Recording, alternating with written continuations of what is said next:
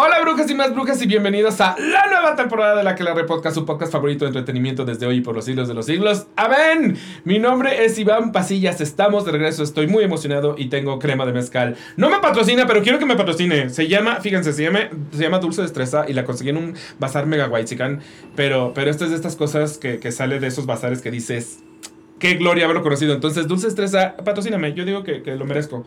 Eh, especialmente porque es el tipo de bebidas que yo tomo. No tanto he invitado, que ahorita dice que es que de, de bebida más, menos dulce, más seca.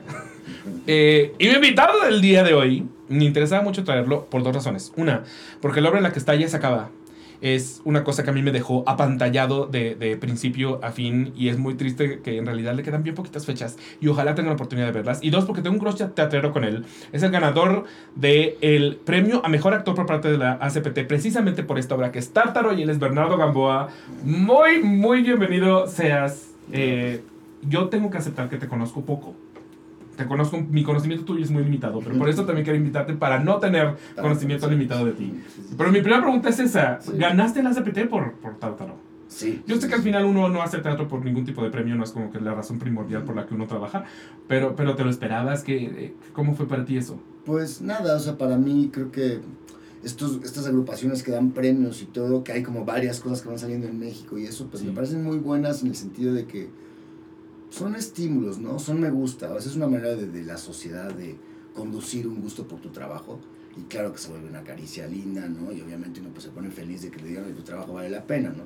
De todas maneras, creo que, digamos, la autoestima sobre tu trabajo tendría que estar en que el público, en, en una verificación constante de que el público pues responde de forma positiva a él, más allá de sí. los premios, ¿no? Porque sí, sí, si no te estás equivocando. Es decir, si haces una carrera larga como actor o como actriz en donde es evidente que el público no está respondiendo bien a tu trabajo, pues hay algo que está mal ahí. Dedícate al que, ¿no? Sí. Entonces no puedes esperar no puedes esperar que el premio es el que verifique, digamos, la calidad de tu trabajo, pero obviamente como ritual social en donde unos que nos queremos todos, porque somos un poco una gran familia, nos decimos a otros, oye, nos gusta, me gusta tu trabajo, te aplaudimos tu trabajo, sigue adelante, pues es un estímulo que, que te pone un poco de gasolina, decía, ah, bueno, sí, siento bonito que, que mis colegas digan, digan, sigue adelante, ¿no? Claro que se siente lindo. O, claro. Sí, sí. sí, lo viví, lo viví como algo bonito. ¿no? Y yo, yo tengo muy presente además el, el, el vestuario, la, la, ropa que traías puesta, porque yo soy muy de ese tipo de looks, o sea, como de capitas, abrigos, colores, y traías como un abrigo azul. Sí, Me acuerdo perfecto así. Tenía como rayas de colores. Con rayas de colores, ajá, ajá, desde que lo vi dije, oh, ¿quién lo trae? Y luego ya me di cuenta que eras tú, pero lo primero que vi fue el abrigo. Fue como, oh, ¿de quién es eso? Yo lo podía haber comprado.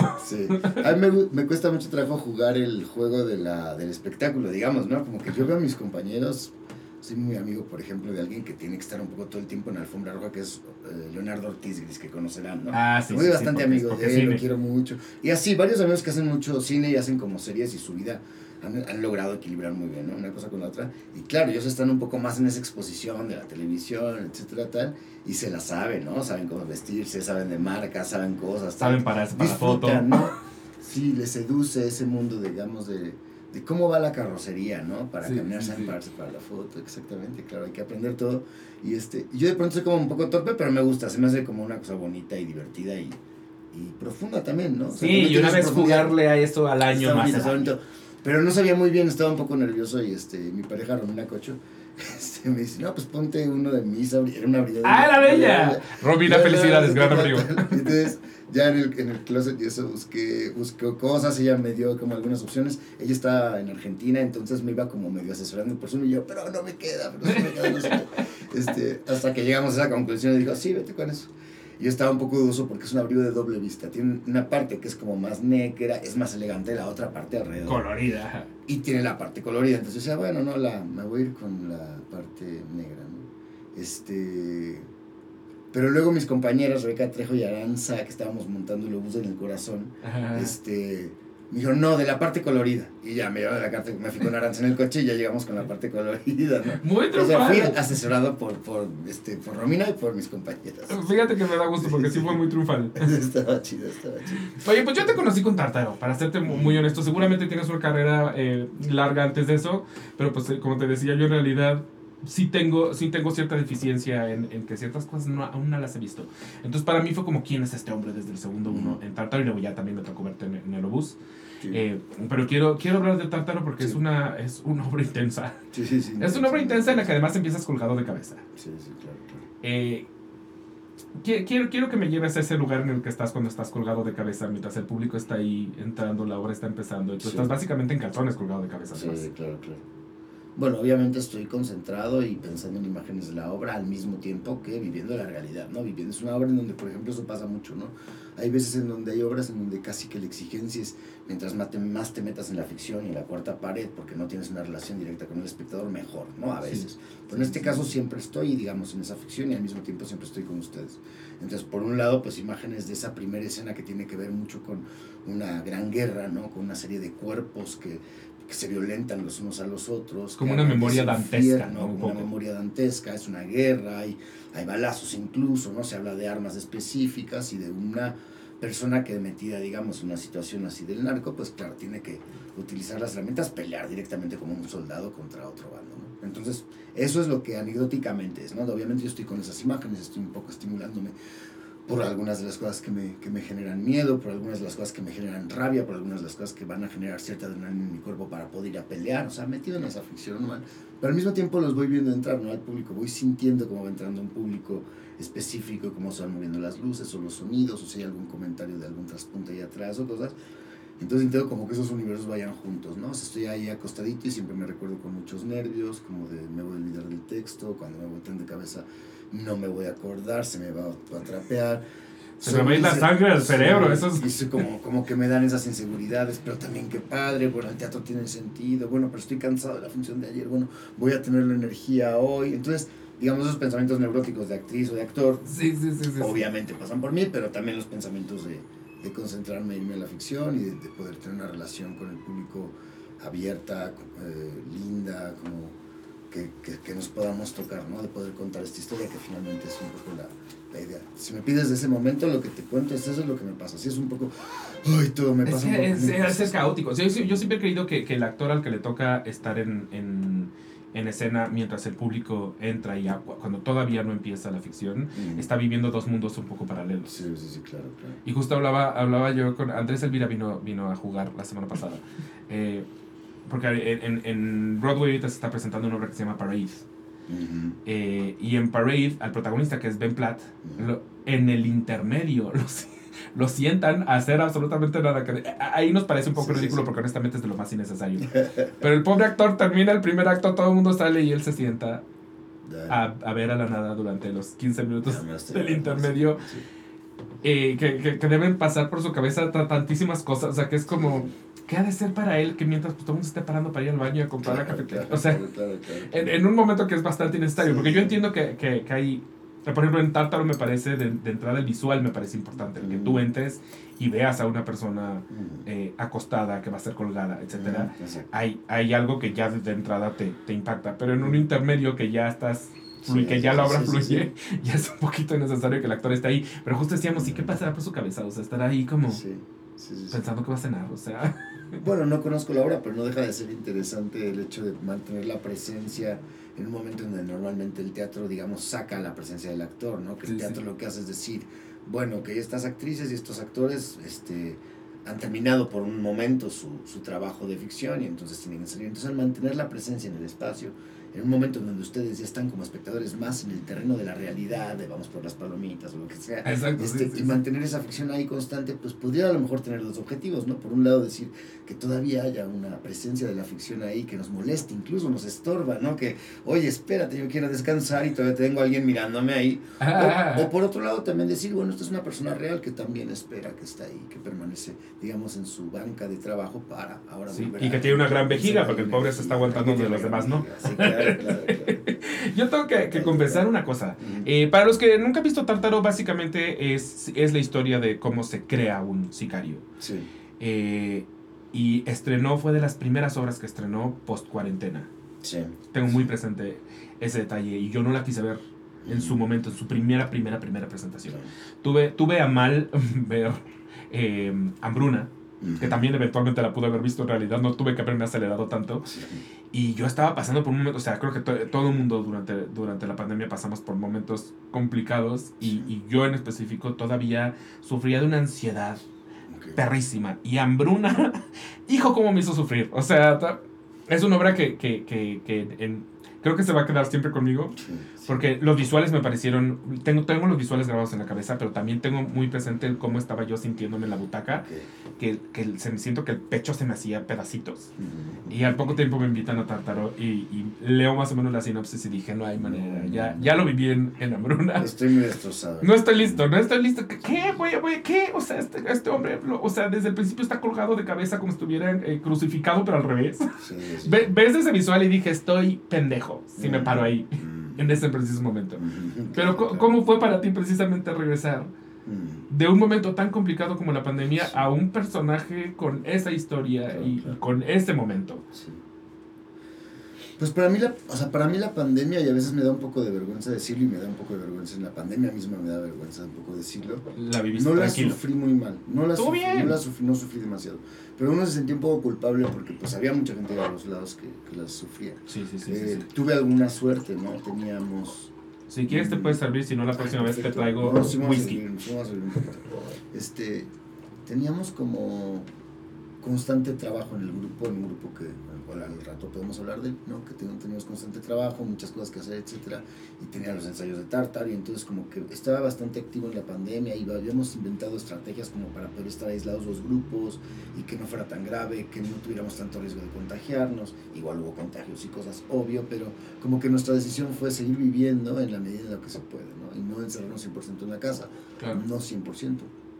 Eh, de hecho, justo saliendo de- justo empezando la pandemia, o sea, dos semanas después, estábamos haciendo con los vecinos del edificio una película, ¿no? O sea, fue Ah, como, qué yo cool. quiero hacer algo, yo necesito trabajar, pues hagamos una película. Ya te contaré de esa, pero también era muy bonita porque todos los vidrios del edificio que dan a la calle, este, la cámara estaba afuera y entonces lo que veías es lo que pasaba dentro del edificio en cada una de las casas. ¿Y era, ¿Y era puro vecino artístico o de plano todo mundo sacó su lado artístico? Dos de ellos, Chelsea y Al, son, este, son cineastas, entonces ellos eran los que podían asesorarnos y ver cómo podía suceder con la cámara las cosas. Yo de cine sé muy poco y además en términos técnicos mucho peor, ¿no? Claro. Este, eh, mi pareja y yo actores, atrás de arriba son artistas visuales, no soy nada de, actuación ni nada, pero se podía dirigir y se podía jugar de una Ah, forma. o y sea, Micaela sí, Gramajo, sí es la- sí o sea, no, no es que es como que el, el sí. contador No, el no, no. unieron. Sí, había como una cierta sensibilidad humanista para poder como para jugar. Y sí, a las artistas visuales, a, a, a Isadora Collar y, y, este, y a Jus Escalante les daba un poco de pena, ¿no? Y todo, pero era divertido también por trabajar. porque No, la vista muy larga, no tenían que decir muchos textos, era ver qué pasa allá dentro de los, de los... Lo tienen en YouTube, luego lo pueden ver, se llama Solo queda el mar. Pero sí, fue como eso para mí la pandemia, como intentar activar, encontrar estrategias para no deprimirme demasiado. Claro que me deprimí en momentos, claro que me dio ansiedad en momentos, pero siempre estuve un poco luchando contra la idea de instalarme demasiado y eso me ayudó a vivir pues Tartaro como una plataforma de ahora estoy afuera y voy a poner toda esta energía afuera, ¿no? Como la sensación de tengo que poner mucha energía porque pienso que es una obra muy violenta, entonces por lo tanto necesita mucha energía de la parte del Ah, actor. no, todas las de la obras, energía ¿no? física. Que No sí. todas las obras necesitan eso, esta lo necesita porque también es un grito, ¿no? La obra también es un grito general, un grito que no puede ser solo gritado, sino que tiene que ser puesto con la energía propia del propio narco y de la violencia, ¿no? Para funcionar necesita eso, ese dolor, esa... Entonces, pues para mí, pues de principio fue estimulante, ¿no? Poder tener ese reto de decir, sal de una como cierta nata de la pandemia, de una cierta atmósfera así como lechosa, medio suave, medio que no te deja moverte, a gritar, a que suceda algo en tu cuerpo, en tu psique y todo. Entonces, pues para mí fue, en ese sentido fue sanador. Más allá de que la obra sea muy dolorosa para mí también y que me quede con cosas que tengo que trabajar y como limpiar y todo normal como cualquier actriz o actor. Sí que de principio diría que fue sanador poder salir, escupir, mover mi cuerpo, ¿no? Como Claro, si, güey, ahora claro. podemos jugar fútbol, órale, está buenísimo. Sí, chido". sí, sí. Y en esos primeros días, ¿cómo, cómo les fue? O sea, era, era un tema de todavía se sentía ese vacío, o más bien al contrario, sentían como que el teatro ya estaba sanando a la gente. Había, había una sensación para mí de que la gente quería ya salir. O sea, ya estábamos en un momento en el que quería pinches surgía. Entonces el evento tenía como una doble función, porque por un lado, bueno, las butacas todas separadas y eso, para la gente, pues bueno, la, la obra era fuerte y todo, pero también estaba ese plus de niños pequeños de estamos saliendo. Estamos saliendo a través de la realidad. Entonces, esa era una parte que era luminosa, por más que la obra sea muy, muy oscura, ¿no? Entonces esa parte era como luminosa, entonces era como bonito volvernos a encontrar como comunidad a través del teatro. Y eso era muy conmovedor, realmente al principio, digo, el teatro siempre lo es, ¿no? Que unas personas tomen el metro para poder llegar lejos a una cosa. Tiene algo de un ritual conmovedor que Sí, a sí, lo mejor sí. el cine no tiene tanto, aunque sea hermoso, ¿no? Pero como ritual conmovedor de unos seres humanos ahí medio primitivos se juntan para que otros hagan unas cosas en un espacio físicas y hablen ahí presencialmente y los otros pues ahí les aplauden. les den- ¿no? Es que Hay, hay- hay mucho de un acto de fe hay en el teatro, porque la mayoría de las veces en realidad vas sin tener idea de qué vas a ir a ver. Sí, sí, la. O sea, creo que el, el- el cine al final tienes el trailer en todos lados, todo el mundo habla de la película. O sea, Mm. la neta no vas a ir a ver Avatar sin saber qué vas a ir a ver. ya, sabes, ya sabes más o menos si te va a gustar. Desde el trailer exacto. sabes. Exacto, y conoces a, a- a los actores, porque Sí. eh, la, la mayoría tiene como estos actores de Hollywood muy, muy reconocidos. Y en el teatro sí hay ese mundito eh, chiquito, pero en general, en el Sí. 90% de las obras es Sí, un sí. volado y es ir a ver de qué trata y es ir a ver quién sale Y es moverme de mi casa lejos, porque lo, lo, dec- lo decíamos hace rato antes de, de- de grabar, pero los teatros están por doquier en toda la ciudad, entonces me, me voy a Coyoacán y me voy a- al centro y me voy a la Juárez y me voy a... Entonces sí, hay, hay un ritual que involucra fe, forzosamente. y es interesante lo que dices, porque claro, la fe como, como palabra, ¿no? Pero que fue palabra fuerte, podríamos hablar horas de la fe. Pero tiene el teatro algo oculto, algo que no puede ser dicho en un tráiler, algo que no puede ser dicho en una publicidad, ¿no? Hay algo Sí. que siempre queda encapsulado. Entonces también tiene como un halo de misterio en ese sentido. Y entonces por eso necesitas fe para poder acceder a decir, pues, ¿cómo va a ser? ¿No? O sea, hay algo de qué va a pasar ahí. Y creo que ese halo de misterio tiene una cierta adrenalina, porque en verdad no sabes. Pero también es fácil decepcionarse, digámoslo con todas sus letras. Sí, claro, sí, También sí, es fácil. sí. Entonces, pues sí, eso hace que los teatros tengan más dificultad de, que de llenarse que los cines. ¿no? Además que es muy caro el teatro, a diferencia de que el cine proyectas la, la película y la puedes proyectar cuantas veces quieras. Y lo tiene la mayoría, la verdad es que lo tenemos al, Sí, a cuadra, a cuadra, o sea, no te mueves Mm. tanto. La realidad es que para ir al cine no te mueves tanto. claro, siempre tienes un cine y es mucho, tienes buen acceso. La propia este, huevonería del ser humano, la verdadera, ¿no? Pues está, digamos, eh, to- to- todos estos como centros comerciales y todo, pues te la fomentan, la palomita, tal. O sea, te siguen apapachando como en tu sillón. Sí, sí, sí. y te es, es, un poco más fácil. es- es ir ahí a... Tu propia pereza puede ser este, satisfecha, no tiene problema. O sea, te puedes dormir y no hay problema. O sea, yo he ido alguna vez con alguna amiga o amigo al cine y decir, yo tengo mucho sueño, voy a dormir. Sí, perfecto. Entonces te acurrucas y ya Yo está, alguna vez hice, hice eso muy a propósito, Mm. muy, muy a propósito, porque Sí, sí, sí. estaba yo en, creo que Cancún, y mi vuelo salía a una hora en la que ya no me quedaba nada, ya no tenía hotel, pero ya no tenía en realidad espacio para ir a hacer realmente cosas, y tenía mucho sueño y dije, voy a comprar boleto para una película y me voy a meter a dormir una hora al cine y luego me voy al aeropuerto. Y eso hice. Nunca me había metido al, al- al cine con la Sí, intención sí. de dormir. Sí, voy a buscar una de Tarkovsky. que Ajá, no sea ajá, ajá, le busqué la, la que, la que hubiera en el momento, ¿y sabes? Que dije, es esta, ya, la chingada, me voy, a, me voy a dormir. Sí, pero está bien que no te metieras a ver Avengers o cosas así. Ajá. No, a Exacto, exacto, exacto. Y aparte el, el teatro tiene también como una labor muy confrontativa. Sí. O sea, no se trata de ir a ponerte tu, tu cobijita y Sí, sí. acurrucarte, porque precisamente obras como Tarto en realidad te tienen como con los ojos de plato y, y pensando mucho en la realidad que nos toca vivir. Porque pues eh, Ta- Tártaro, bien que mal, no está... eh, quiero creer que no está situado en Ciudad de México. Está situado en, en alguna ciudad norteña. Pero son estas realidades que sabemos que existen, sabemos que nos pegan, sabemos que nos tocan y que le tocan mucha gente. Sí, sí, sí. Entonces, pues estás, estás muy involucrado con el, con el que está pasando. Y yo, por ejemplo, soy muy de evitar, eh, en general, por ejemplo, series y películas de tema narco, porque creo que lo glamorizan de una manera muy extraña y siempre el, el- el capo es un, un ser humano guapo, casi heroico. Eh, Todos queremos ser narcos cuando vemos esas que te dan ganas de ser narco porque son Avengers. Claro, claro. Más que narcos son Avengers y Tartaro te presenta una mucho más cruda realidad. Sí, Es- sí, esas, sí, esas las prefiero ver porque digo, bueno, no vengo, no vengo a ver eh, la realidad maquillada. O sea, es- esto. Es, esto es lo que es. Y esto es lo que, esto es lo que les pasa desde que son niños. Y esto es lo que les pasa a los 30 cuando los matan. O sea, Claro, claro. así es la cosa. Sí, sí, sí. Y es muy sorprendente de lo- tu trabajo en, en Tartaro en específico porque verga lo cansado. O sea, es una coreografía Sí, que no te deja un segundo parado.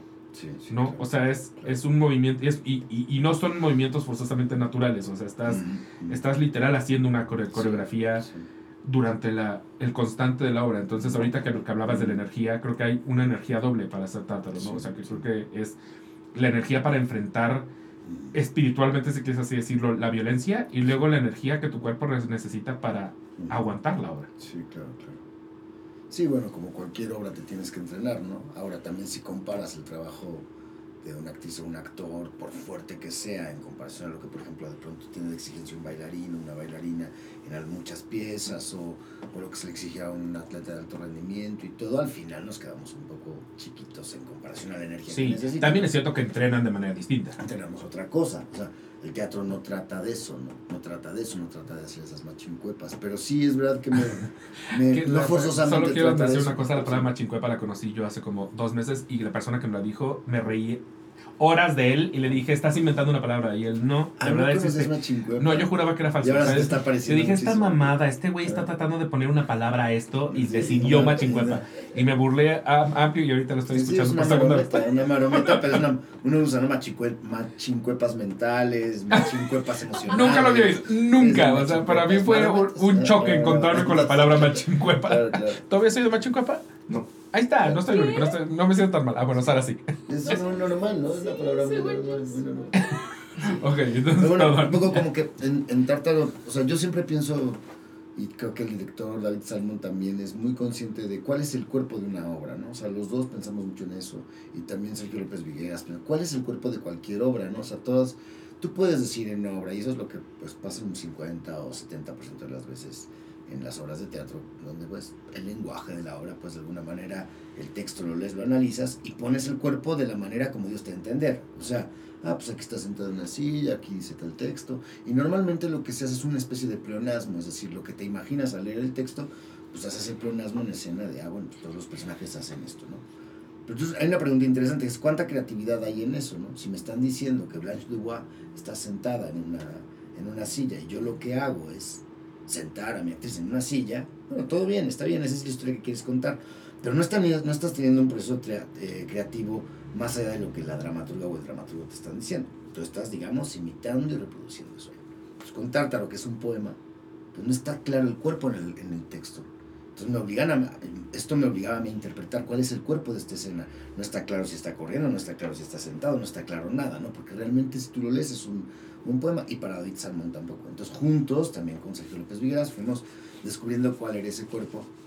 Y pues en la medida que leía la intensidad de la obra, pues exigía intensidad en el cuerpo. O sea, no podía, era difícil evadir la idea de que alguna de las escenas no tuviera esa intensidad física. Claro que me asustaba, decía, no voy a aguantar, ¿no? está muy fuerte para mí, mi cuerpo no va a poder hacer eso. Pero la obra, lo está exigiendo, la obra lo está exigiendo, desde el texto se siente esta intensidad. Y además el público necesitará un poco de ello porque hay algo de mártir en el personaje también, ¿no? De oh, esto, o sea, esto es lo que vive un güey, así, lo que le pasa es esto y lo otro y lo otro y lo otro. Entonces, digamos que el sufrimiento físico que la obra le, le, da, me da a mí, a Bernardo Gamboa, o sea, el sufrimiento físico real que el Bernardo Gamboa tiene que tener, también tiene un objetivo expresivo sí debo de tenerlo para poder pasar a expresar cosas que tienen que ver solo con lo ficticio, cosa que otras obras no necesitan. Pero esta yo sentimos que lo necesitaba y que si no fuera así, pues sería otra cosa, ¿no? Sería distinta, no digo que fuera mala, pero, pero parecía necesitarlo mucho, tener ese, esa como meditación medio violenta constante del cuerpo, ¿no? Y, y por eso decidimos irnos por ese camino. Y ahora me arrepiento. y ahora 10 kilos menos después. y, y, en efecto sí hay una, una eh, un retrato de, del personaje a la mártir en términos de que hay iconografía religiosa Por, toda la obra. Y termina en un, en una, en un visual eh, potente, religioso y potente. Y van vistiendo además al, al, al personaje, que eso también, eh, supongo que tal vez entonces, como lo estás platicando, no venía como una especie de acotación en el guion. Fue una decisión de vamos a empezar casi desnudos y nos vamos vistiendo, como sucedió? Siempre vamos creando el lenguaje junto con el texto, ¿no? O sea, en ese tipo de teatro, pues tú vas creando el lenguaje, los signos de la escena, cómo es el espacio, cómo es el vestuario, cómo es la luz, cómo es cada una de las cosas, cuál es la plástica y la estética, pues la vas creando con, con la dirección escénica, ¿no? Normalmente la del director es el que hace esto, este, pero bueno, hay grupos muy abiertos en donde en realidad todos los equipos a veces trabajan de una forma más colectiva y así. Y aquí en Tartaro, pues sí, David Salmón tuvo mucho control sobre esos materiales, ¿no? Pero lo, vas creando. O sea, la idea del teatro a mí, que me parece interesante, no es la del teatro que reproduce textos de ninguna manera. No es que desprecie esas obras, me gustan. Eh, me he visto muchas obras que digamos, casi sucursales de obras, ¿no? Que dices, ah, qué bien escribe tal autor, tal, ¿no? Escribe muy bien, vamos a ponerla acá y vamos a poner un poco igual que todo. Tipo de teatro me gusta, pero siento que eh, cuando compitiendo contra la televisión o los audiovisuales fuertes o el cine, pierde mucho, o sea, que no gana, porque son signos allá adelante. Como tú hablabas hace rato de que el teatro tiene un riesgo, de que implica una cierta confrontación, tú dijiste confrontativo, ¿no? palabra confrontativo, tiene que ver con eso, con que pues la idea es que la copresencia de actores, actrices y espectador genere una cierta adrenalina y una cierta tensión. Porque si lo que quieres es ver una historia que está allá adelante, me parece que me parece que para eso está el cine y que para Sí, eso está, Netflix. ¿no? está bien y son mejor. O sea, ¿quién va a ganar a un Señor de los Anillos a ver esos espacios, a ver esas montañas, a ver esos actores con esos vestuarios? O sea, nunca vas a poder en el teatro superar eso. Entonces, yo pienso que no se trata tanto de competir en ese sentido, sino de más bien crear lenguaje, crear tus formas y todo, y entonces que el espectador se lleve, ah, aquí fue creado algo que es distinto y que no podría ver en el cine. Porque además, si viera eso en el cine, en el cine sería ridículo. Claro. Pero en el teatro es una creación a partir de los materiales pesados, de la materia que el teatro poco necesita. El teatro es de materia pesada, siempre es material pesado, es plomo, ¿no? Y, y de hecho el, el- el cine normalmente es muy literal. O sea, si Sí. hay un personaje, estoy viendo al personaje. Y aquí, por ejemplo, me- a mí me parece una, una belleza tétrica de, decir el, el que el personaje de- de- del capo sea meramente una voz. Sí, sí. Y qué pinche voz. sí, sí, O sea, la, la primera vez que se oye, me cagué. Sí, claro, claro, claro. ¿Cómo- estuviste, fuiste parte del proceso de cómo se creó a, a ese personaje en diseño de audio, por así decirlo. Sí, sí, la voz es mía. en Ah, la-. ¿tú eres el de la voz? Hijo de la chingada, es que esa voz. Hago la voz que es como un poco, haces como de tu esófago un didgeridoo un poco y se puede hacer. Pero este, y de hecho la juego en la, en la escena un poco, pero, pero luego obviamente Hidalgo, ¿no? En Hidalgo en el estudio y todo también le da unos volúmenes y unas formas y una, eso, ¿no? Como una textura que la hace, la hace muy poderosa. Oye, pero entonces eso me parece muy interesante. Si, si eres tú la voz, ¿cuál, ¿cuál era? Porque no solamente es el hecho de que viene desde acá, pero es la cadencia con la que dice las cosas que la vuelve sumamente perturbante. O sea, ¿cómo, cómo- Sí. cómo la pensaste? Es una voz que hacen los tibetanos, que es un poco para meditar. Ok. hacen como, a ver si puedo.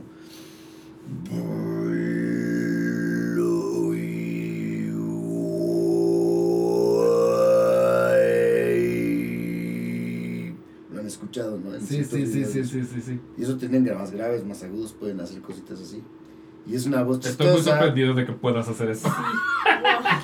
No, no está fácil hacer eso. O sea, pues tienes que entrenar como, pero cualquier actriz o actor, no es que cualquiera haga eso, pero yo soy de pronto como medio necio con esas tonterías. y me gusta hacer soniditos y eso. Pero tampoco es que sea una cosa muy virtuosa o muy difícil, es que te pongas a tontear en tu casa y hagas cosas y así. No, no, es, al- no es algo que presumir, o sea, es, no, no, es, es como una ociosidad. ¿no? Sí, es, pero, pero sí, es para presumir porque, porque es, mínimo es un talento oculto, le podemos llamar. Pero ahora imagínense eso que acaba de hacer con, con eco en el teatro y es y la palabra plebe, es plebe la que dices. Ajá, sí, ¿no? sí, Plebe, boom. Imagínense la primera vez que la oyes que aparte te saca de pedo porque no esperas que salga una voz de Sí, sí, sí, ultratumba.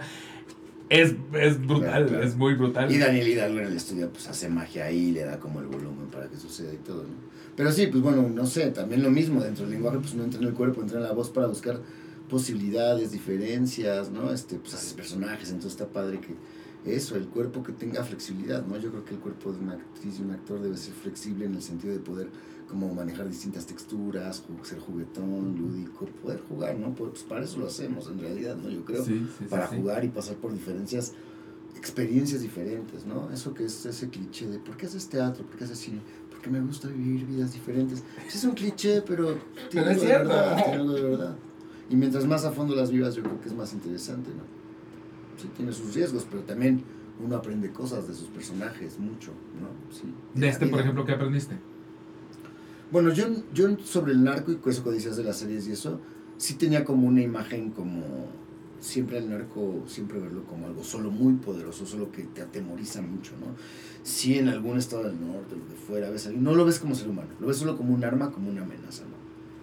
Y entonces de alguna manera pues esta obra te obliga obviamente a entender cuál es el ser humano que está detrás, ¿no? Cuáles son los pensamientos, la psicología. Pero sobre todo lo que más me hizo pensar más que la psicología fue la sociología. Y entender que independientemente de cuál sea tu psicología, si eres más tierno, menos tierno, si eres más bueno, menos malo, si eres alguien que ha tenido un circuito este, familiar más eh, amable, que, que te han abrazado más, te han besado más, te han regalado más cosas. Los Reyes Magos llegaron a tu casa, lo que quieras. O en una casa muy violenta en donde tu padre le pegaba a tu madre, etcétera, tal que ese tipo de situación sociológica obviamente puede influir mucho sobre tu psicología y tu carácter. Ok, todo bien con eso, ¿no? Pero de todas maneras, siempre puedes tener en estos dos casos, puedes producir psicologías de alguien buena onda, amable y querido tanto el que crece en una como el que crece en otra. igual el que crece en el ambiente amable también puede producir una psicología de ser un hijo de puta, ojete, mala onda. claro, sí, sí, sí. Entonces, como que tampoco hay muchas respuestas en esa como ese análisis como psicológico de tu familia es así, entonces por lo tanto es así. La verdad es que no hay muchas respuestas, es muy caótico cómo funciona. Pero si te pones a pensar como más en grande la sociología en México, es decir, ok, yo lo único que tengo enfrente es la muerte. ¿Por qué? Porque tengo 10 amigos y de los 10 amigos que tengo, 7 han muerto tres seguimos vivos, tenemos ocho años de edad. Y este caso que estoy contando así como eso es algo que se repite en muchos estados y lugares de México, lo sabemos, es así. Las posibilidades que tengo de sobrevivir obviamente son bajas. Muy, muy bajas, ¿no? Sí.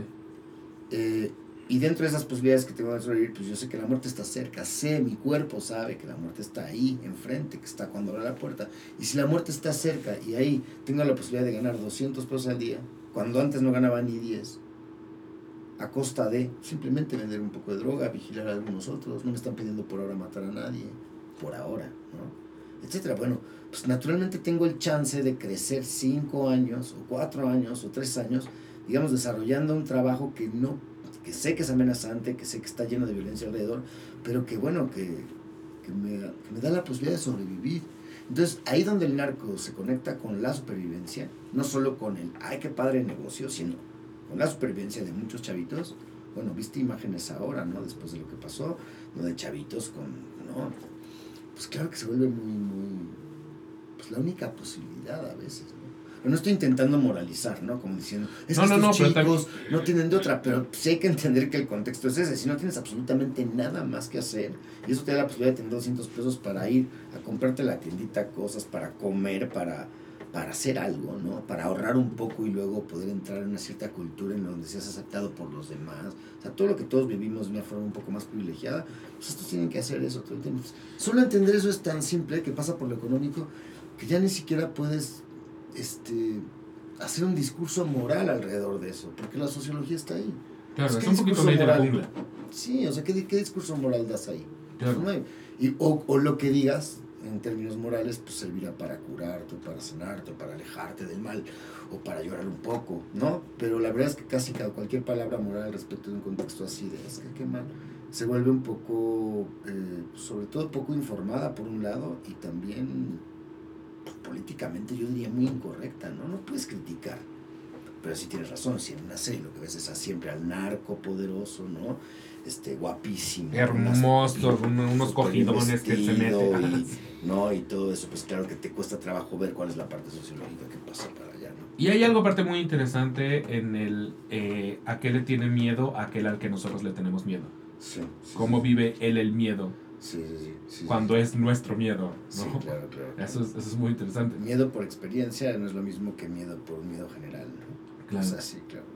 Sí, pues eso yo lo que aprendí, vi más cosas, ¿no? Y también, pues, pues sí, vas pensando en muchas cosas. También siento que nunca seremos lo suficientemente sensibles los que no tenemos esa situación súper, súper cerca. Siempre sabes que la puedes tener, pero pues nunca vas a entender al 100%, ¿no? Entonces representar un personaje así, pues sí tiene sus crisis, ¿no? Hay una cierta crisis para representar.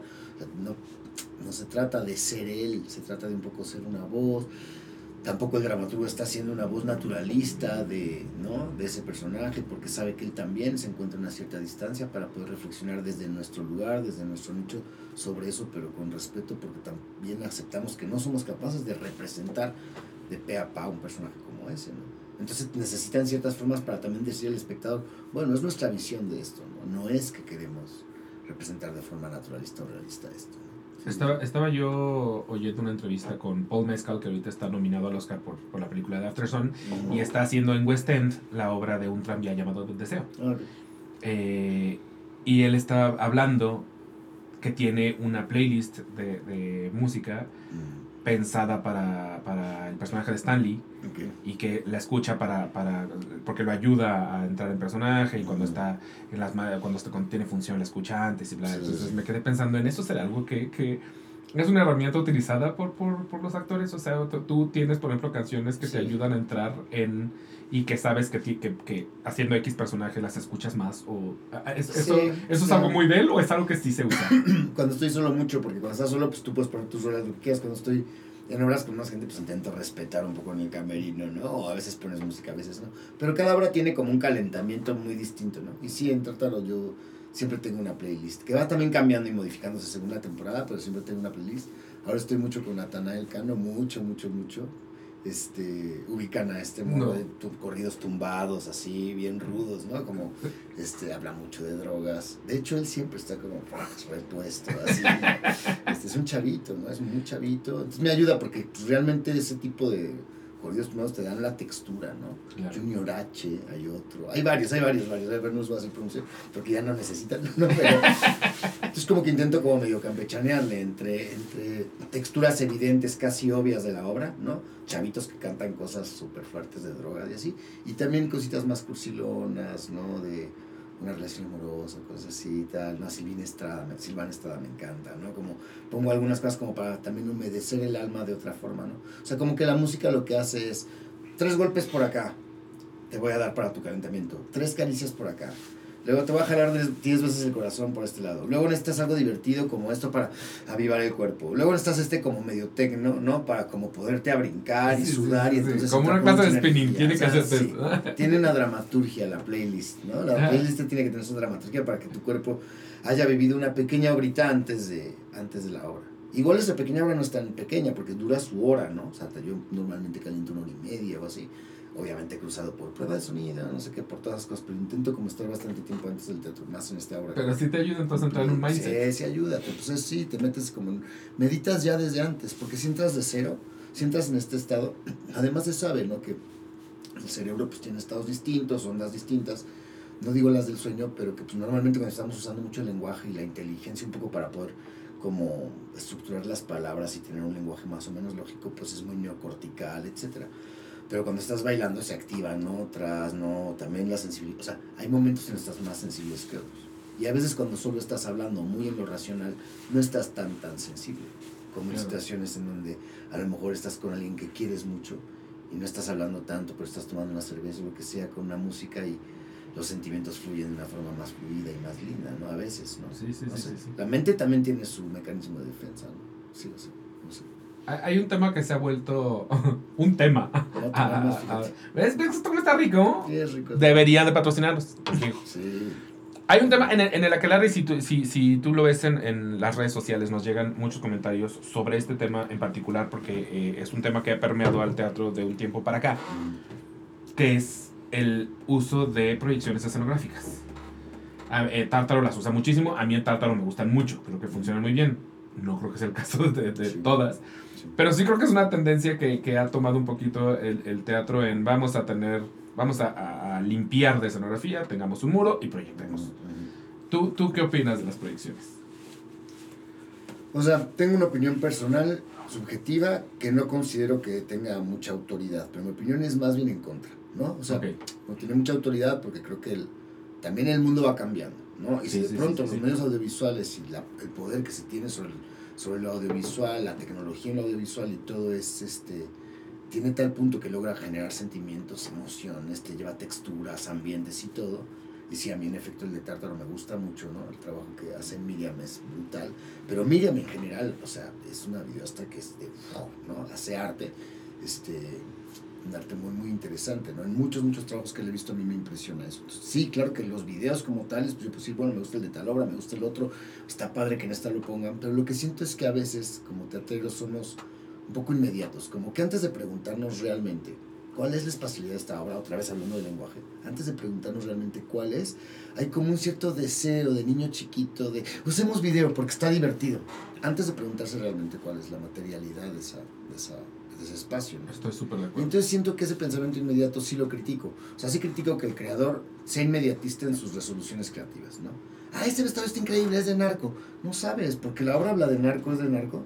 Vamos a discutir tres horas si ese vestuario es de narco. No, a lo mejor tiene que ser una botarga del cacahuate Mafer y a lo mejor eso expresa más al final, ¿no? O sea, no Sí, sé, ¿no? Es sí. una, mar- una marca, ¿no?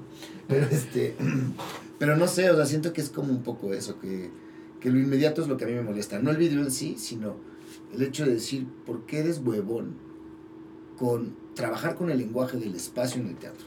Se necesita mucho, ¿no? Para eso, ¿no?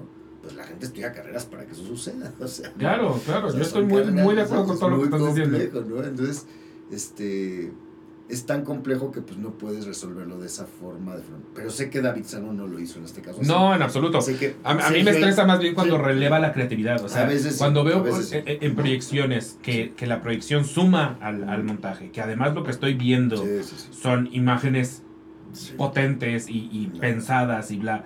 Pero cuando, cuando veo que se quisieron ahorrar el, el- el- el espacio, o igual y ni siquiera la, la idea de si estoy viendo una escuela, tengo que estar viendo lo que es, por ejemplo, estoy eh, eh, alucinando. Eh, ¿Por qué quizá no pensar en que esos bloques pueden ser tres cajas o puede ser una caja negra? Sí, sí. Pero ¿por qué de inmediato irte a, ah, pues proyectamos tres bloques?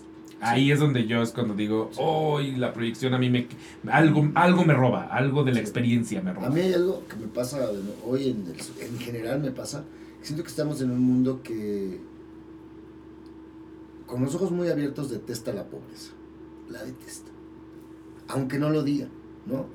Aunque sea políticamente incorrecto decir la detesto. Ahí los espíritus están. El capitalismo va formando cabezas para detestar lo que se ve pobre, ¿no? O sea, nos gusta como la visión de la Pues que se opulencia. vea cabrón, que se vea chingón, ¿no? Y entonces si eres muy pobre, tienes trucos para que se vea grandote, para que se vea poco menos pobre, etcétera, tal. Y uno de los trucos es el video en el teatro, ¿no? Claro. El video hace que se vea wow, ¿no? Aunque Sí, no tengas sí, tanto sí. dinero, como tú dices, un muro con los triplies, etcétera, tal, y logras con el video, pues de alguna manera gastar mucho menos, etcétera, tal. Pero sobre todo logras que parezca contemporáneo, porque es video, y entonces hay una tecnología, y entonces tienes un trabajo multimedia, y entonces, bueno, ¿no? No estás en esa zona de, de, de, de lo precario, digamos, ¿no? Lo precario nos asusta, lo precario nos da miedo, lo precario sentimos que nos vamos a caer.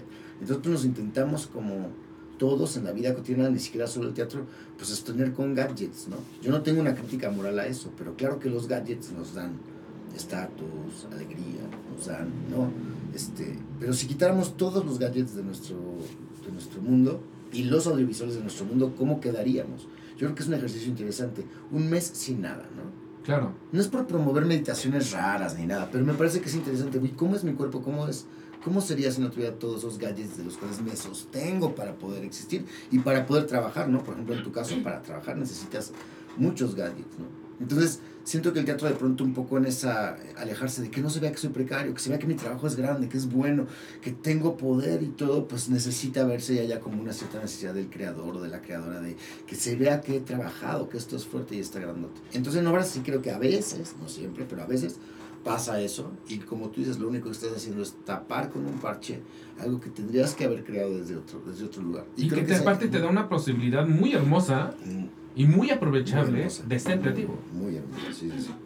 Muy- Y, y aplica en realidad para toda la vida, porque ahorita que, que lo decías, es un poquito como el equivalente al filtro de, de foto, Sí, sí, claro. que ya podemos, que no podemos vivir sin él. Pero yo me acuerdo mucho, mi, mi primo, alguna vez fuimos de viaje a no sé dónde pitos. Mm, Y nos tomamos una foto en un día lluvioso. Sí, sí, Y cuando sube la foto a Instagram era un, un sol, sí, sí, sí. una- un cielo mega azul y un sol. Y le escribí yo como, oye, este día no lo vivimos nosotros. Ay, es que se veía bien feo, todo nublado. Y yo, pero, pero nos tocó un día muy lluvioso. Claro, claro, claro. Subiste una foto, nunca existió ese día, ese día no existió. Sí, sí, sí, claro. Y se negó a subir la foto en donde se viera el pinche cielo La nublado. ¿no? Que es un poquito... La precaria La, pre- la- eh, la precariedad, exacto. Sí, es como, no, se tiene que ver, como que disfruté de un día chingón. Dis- Disfrutamos de un día chingón, solo había nubes, pero... Pero también es motivo de mucha depresión, ¿no? Porque tú lo único que ves son imágenes que están por encima de lo que tú ves en el espejo. Todo el día. Entonces, pues no puedes más que deprimirte, ¿no? Estoy feo, estoy gordo, en mi piel estoy viejo, tal. Todo. Nosotros sufrimos, pues todos, todos. Bueno, pero en el Instagram voy a poner una foto que me haga creer que de alguna manera soy un poco menos viejo, menos, ¿no? O sea, Sí, sí, sí. de alguna sí, manera. y creo que pues el teatro también, sea, a lo mejor estoy exagerando en decir que el teatro está invadido de esto, no, no digo que está invadido, pero también sufre eso, porque también vive en esta sociedad y también el director o la directora quieren tener un cierto poder y ponerse en escena con una cierta fuerza, la suficiente como para que el espectador diga, ah, esta obra tiene sentido, eh, bla, ¿no? Eh, pero pues creo que a lo mejor es la manera de competir errónea, porque a lo mejor compitiendo desde lo precario, desde lo pobre, desde el nada, una obra donde había una silla, ¿no? Y una obra hace poco de Antón Araiza, ¿lo conoces como actor? Antón Sí, sí, sí, Araiza. un acto de comunión, ¿lo cual viste? Sí, el acto de comunión, Antón, su silla y una iluminación su silla, caja negra. brutal, ¿no? Un trabajo actoral brutal, ¿no? Increíble, increíble las imágenes, yo vi todo, ¿no? Vi mil espacios, mil colores, mil objetos, mil relaciones con el trabajo de Antón, porque él quietito diciendo, como él tiene la imagen, llega a ti la imagen. Claro. Y entonces es, es O, o Carolina Politi en La persona deprimida. No, es increíble. Es ella parada con un vestido negro en una caja negra. O sea, a veces la apuesta por eso es, ah, ok, tenemos imaginación. No todo lo tenemos que ver en los videos, ¿verdad? Ah, no todo se tiene que ver en un gadget, ¿no? Tenemos los seres, o sea, tú, Carolina, tienes esa imaginación, me estás transmitiendo, entonces yo también la estoy teniendo. Se activan cosas que no estaban activadas en nosotros, pues es bellísimo. Por eso Es bellísimo. Venga, ¿no? Eso es, eso es de las cosas que yo más disfruto de, de una interpretación actoral, el yo poder ver imágenes a partir de lo que me están Sí. contando. Alguna vez a un amigo que decía, el escenario del, del cine está, está en la pantalla, en la gran pantalla. El escenario del teatro, decía otro amigo, pues está en las tablas. No, no, no, el escenario del teatro está en la mente. Está en la cabeza, está en la cabeza, claro. Sí, Que era lo que decíamos, el cine suele ser muy literal y en ese sentido nos da todo, eh, nos da todo en papilla claro, claro. y claro. nos, nos puede dar de manera muy espectacular y- y es ese lenguaje y está increíble. Pero justamente el teatro más bien nos da la posibilidad de vivirlo todo eh, en nuestra cabeza. Y disfrutas mucho, ¿no? ¿cómo me lo imaginé? Bueno, eso era una metáfora de un caballo, nunca apareció un caballo, pero le hacían el sonidito así, y yo me imaginé un caballo blanco. Ah, te vuelves un sí. poco niño, ¿no? Te vuelves un poco un, un pequeño, sí, y te, vuelves, te acuerdas de cómo tu cabeza da vueltas ahí. Sí, sí, no se puede perder eso, ¿no? Pues es una de las grandes joyas de existir, ¿no? Sí. Y justamente creo que también es, es un- una herramienta muy usada de los monólogos. Sí. que al final pues es una persona que suele estar de pronto haciendo a varios personajes o de pronto francamente narrando y es un y es un cuenta cuenta historias en términos de desde el setting o sea el dónde sucede la historia el, el, el qué le va pasando con, Claro. conforme pasa la historia no tiene mayor Mm, nada de dónde agarrarse Sí. excepto su narración sí. y de hecho justo la, la otra obra que, que te, te vi fue Un obús en el corazón que creo que sigo sin saber qué significa la palabra obús Sí, es un arma específica. Sí, Eh, yo, entré, yo entré y dije, me van a decir que es un obús. En algún momento voy a saber que es un obús. Y salí y dije, sigo sin saber que es un obús. Estos misiles no tan grandes, pero que tienen esta forma así para. ¿Sí? Como, como que estos puntiagudos que luego tienen como algo gordito. Como Ya, ya, ya, ya, ya. ¿sí? Sí, sí, pero al final del día, pues, es... Supongo eh, que hay de muchos tipos, ¿no? Tampoco soy muy culto sobre los tipos. Sobre los tipos de armamento de militar, porque es muy Claro. militar. Eh, ahí, ahí lo que te trajo fue el, el autor. El autor me gusta mucho, pero sí, también había un reto. Tuve una poco duda al principio, la verdad, de, de hacer un monólogo tan inmediatamente, porque sentía que sentía que podía ser un poco chocante, ¿no? Como el hecho de, bueno, yo estoy haciendo un personaje tal y luego el mismo actor va a hacer un, un, un, este otro personaje tal, muy largo, etcétera, tal. Pero sí sentía que tenía como una textura súper diferente, que la directora era como muy distinta, ¿no? Que tenía como otra cabeza, otro tipo de imágenes, y el autor muy distinto, que era una obra un poco más con otro tipo de sentimientos, también dura, ¿no? También Tiene una onda medio biográfica, según yo, ¿no? oscura, algo sí, muy biográfica, y este, yo siempre pienso, o sea, yo tengo un grupo de investigación de trabajo de teatro que se llama Teatro Bola de Carne. Y ahí es un poco como mi base, pero siempre estoy haciendo cosas afuera, ¿no? También un poco este, trabajos distintos que te permitan como entrenar otras actualidades que no entreno en Teatro Bola de Carne. En Teatro Bola de Carne hago cosas que no, no tengo oportunidad de hacer como actor afuera, ¿no? Entonces me gusta entrenar esas actualidades diferentes porque creo que también alimentan mi investigación, digamos, central. Y, y las debo hacer, entonces te ofrecen un trabajo en donde sientes que más o menos tienes un vínculo fuerte, que lo puedes hacer bien, pues claro que, que en el obús, en el corazón, dije, ah, está buenísimo, y Rebeca me, me encanta su cabeza, cómo piensa y todo. Así que dije, sí, sí, o sea, puedo hacerlo y está bien hacerlo. Y, y aprender cosas también actorales de eso, ¿no? Seguir creciendo en cosas de en diferentes, diferentes actualidades, diferentes lenguajes. Sentí que, sentí que estaba bueno y por eso también lo, lo jugué, ¿no? Y también fue otro en el que dijeron, este, este no va a ser Anton Araiza. Él se va a mover mucho. Entonces, eran como estas plataformas, ibas de arriba para Sí, abajo y de pronto te metías como en un huequito extraño. Sí, sí. También era, era un... No tan exigente. en No tan físico, exigente, pero otro. cansado. Tienes, arquitectura linda de Chucho, ¿no? Que sí. Sí. Sí, sí, sí. Sí, sí, sí. Eso. Yo es gracias a obras como eh, Una voz en el corazón y como Incendios y como Conejo Blanco, Conejo Rojo eh, que cada vez soy menos ignorante en, en qué está pasando en Irán, por ejemplo. Claro, claro, claro. Que yo tengo que aceptar que no sabía. O sea, siento que, y, y lo dije alguna vez cuando salí de ver Incendios, precisamente, que, que de pronto tenemos como esta idea de que Medio Oriente es una masa a la que le va de la verga, pero es una masa. Ujú. Como a todos esos países, todos esos países están siempre en guerra y están de la chingada y la gente se la pasa.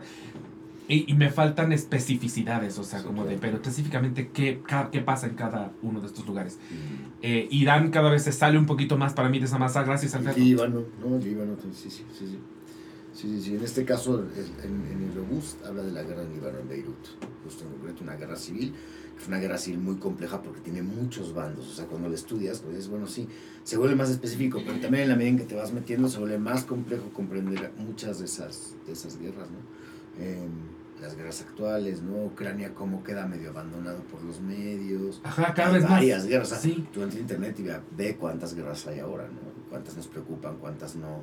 Sí, sí, sí, hay, como un interés mediático O sea, interesante sí, en, el que, en el que decidimos destacar. Tener cultura de, de geopolítica internacional, pues es complejo. O sea, es Es complejo, necesita tiempo, necesita mucho tiempo.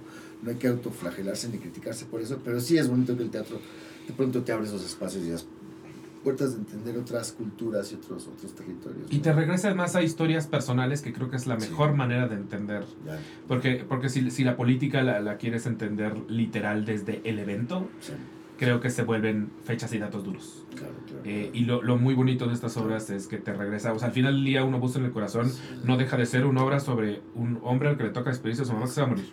Claro, todos sus Y ya la, la, la guerra es, la guerra, la guerra es el contexto, sí. Sí, sí, Pero, pero al final del día es Sí. la mamá. Exacto, exactamente. ¿no? Sí.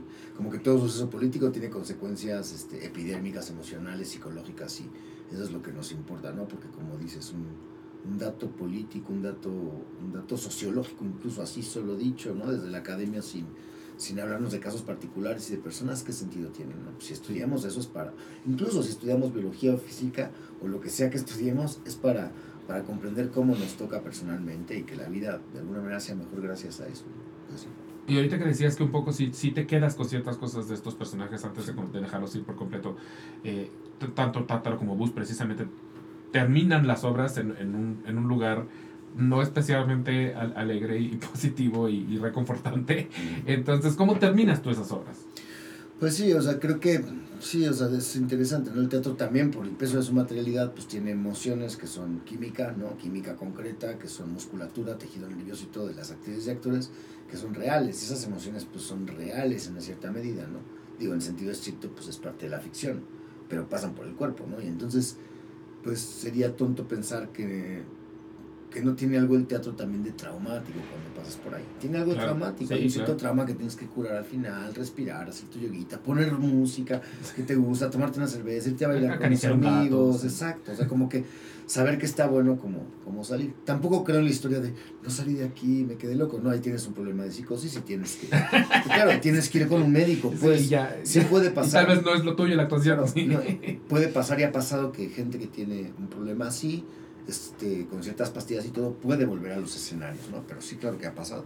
Nada más que pues, es una historia que a veces se usa como de forma romántica, de me quedé el personaje y nada, no te quedaste, ¿no? O Sí, sea, sí, sí, sí, sí, en sí. realidad hay que encontrar estrategias para acariciarse y todo, pero sí, pues hay cansancio, hay cierta tristeza, hay, puestas en escena que te dejan melancólico pues unos meses y otras que te dejan muy alegre unos meses, o sea, pues sí, claro, te va influyendo, ¿no? Pero es parte del gusto de hacer teatro también como estar en esa pequeña montaña rusa de emociones y sensaciones físicas, ¿no? ¿Y tú, Bernardo, qué tanto le pones de ti al, al- a, a esa, a esos momentos que les toca vivir a los personajes? Es decir, si te toca despedirte de tu mamá ficticia, ¿qué tanto entra tu mamá real en lo que estás creando? Eh, más o menos, eh, bueno, Stanislavski recomienda una cosa que ya está un poco de moda, ¿no? Que tiene que ver con la memoria emotiva, etcétera, tal, y un poco lo que dices es que utilices tus propios recuerdos en general para que esos propios recuerdos pues generen ciertas emociones específicas, porque par- parte Stanislavski de una idea que yo creo que es falsa, que es que imaginar la muerte de tu propia madre te va a sentir hacer más dolor, por ejemplo, que la muerte de una persona que tiene otra, otra madre creada, ¿no? Claro. Creo que es una mentira. Pero que creo que pinche joda, además. el poder de la imaginación es que justamente te puedes enamorar de personajes imaginarios. O sea, tú te puedes, en un- una chava así, hoy nos vamos, tal, te pones una hora a imaginar a tu chica, tu chico, tu chique ideal, ¿no? Pones a platicar con esa persona, etcétera, tal, le sirves un café, etcétera. Va a haber un momento de ese trabajo que hagas en donde vas a sentir enamoramiento. Es decir, una hormonación de enamoramiento real. Y así, ¿qué pasó? O sea, el poder de mi imaginación en serio es ese. Ah, pues sí, ¿no? Entonces, Claro. es ese, los niños lo hacen. O sea, uno se puede enamorar, enojar, etcétera, tal, con la con imaginación. Siento que ese es un trabajo muy bonito porque has creado, diseñado, ¿no? Desde un lugar artístico algo que te genera un afecto distinto. Porque yo a mi mamá de Tártaro, pues la quiero de una forma muy distinta que a mi mamá de Lobos. Las quiero muy distintas, tienen caras muy distintas, alturas distintas, se visten muy distinto, ¿no? Y, y es inevitable que pues, los sentimientos de amor, de odio, de rabia y tal tengan una configuración bien distinta que va a hacer que tu dolor en la escena o tu alegría en la escena o lo que sea en la escena sea producido emocionalmente de una forma distinta, porque tu alegría no es exactamente igual hoy que mañana o pasado pasado. Tu alegría Claro. siempre va cambiando. Claro. Tu alegría de tu cumpleaños, ¡eh! de cumpleaños, pues no tiene nada que ver con la alegría de haber olido una flor que te encanta, nada que ver. Y vale la pena como espectador ver todos los tipos de alegría. Por eso está bien diseñar en forma particular. Eso de principio siento que técnicamente debe ser así. Y si a los alumnos, ¿no? Me parece que debe de transmitírseles eso, no tanto la memoria emotiva de Stanislavski, aunque Stanislavski dijo maravillosas cosas, esa creo que yo la pondría hoy en duda. Pero, pero lo que sí es cierto es que pues finalmente eres tú. Entonces todo el tiempo se está mezclando tu propia madre, al mismo tiempo. O sea, porque tú no tienes un dominio sobre tu inconsciente total, por Claro. eso es el inconsciente. Entonces, tú estás en escena y están pasando pues tus hermanas reales, tu pareja, tu mamá, las que diseñaste y las que no, o sea, cuerpos, ojos, bocas, por lo menos lo que a mí me pasa, ¿no? Bocas, ojos, cuerpos, este, eh, casitas, mucho de arquitectura, o sea, mucho de la arquitectura, los lugares, los espacios, espacios, colores, pues que van cambiando como muy loco adentro de ti y en una función son unos y en otros. Yo a veces llego muy feliz a casa de, hoy vi una mirada diferente que mi hermana ficticia me dio, porque volteó de una forma y me sonrió de esta forma distinta en escena. Eso, cuando hay esas imágenes nuevas, yo soy muy feliz. Como que yo hago teatro, yo creo que por eso, por haber, yo, voy, yo hago teatro en parte para ver una película nueva tu cabeza un noche. poquito. De la que eres partícipe, Sí. pero estás Y entonces, pues sí, te va generando emociones súper diferentes y también las funciones va cambiando y todo, ¿no? Entonces, sí, queremos meter tu historia personal siempre, mucho tu tejido nervioso, tu historia, creo que vale la pena, pero con cuidado de que no sea de me voy a tan simplón como me voy a acordar de mi mamá para sentir. No, o sea, deja que suceda, pues es tu cerebro y tu cerebro va a tener esas imágenes de tu vida real todo el tiempo. También la actriz o el actor que voy a bloquear todas esas imágenes para que no estorben en escena. No sé si vas a poder. Bueno, si alguien lo puede hacer y le, le funciona, quizá cada quien tiene una técnica distinta, ¿no? Pero siento que no es necesario tampoco bloquear tu vida real, tu, tus texturas reales, tu- tus espacios, tus sabores, ¿no? Está bien que entre todo, que entre todo y, y que vayas caminando, ¿no? Sí. Siento que entonces tú un poquito naciste actor. O sea, ¿cuánto, cu- ¿cuándo te, te descubriste actor? No, pues no sé.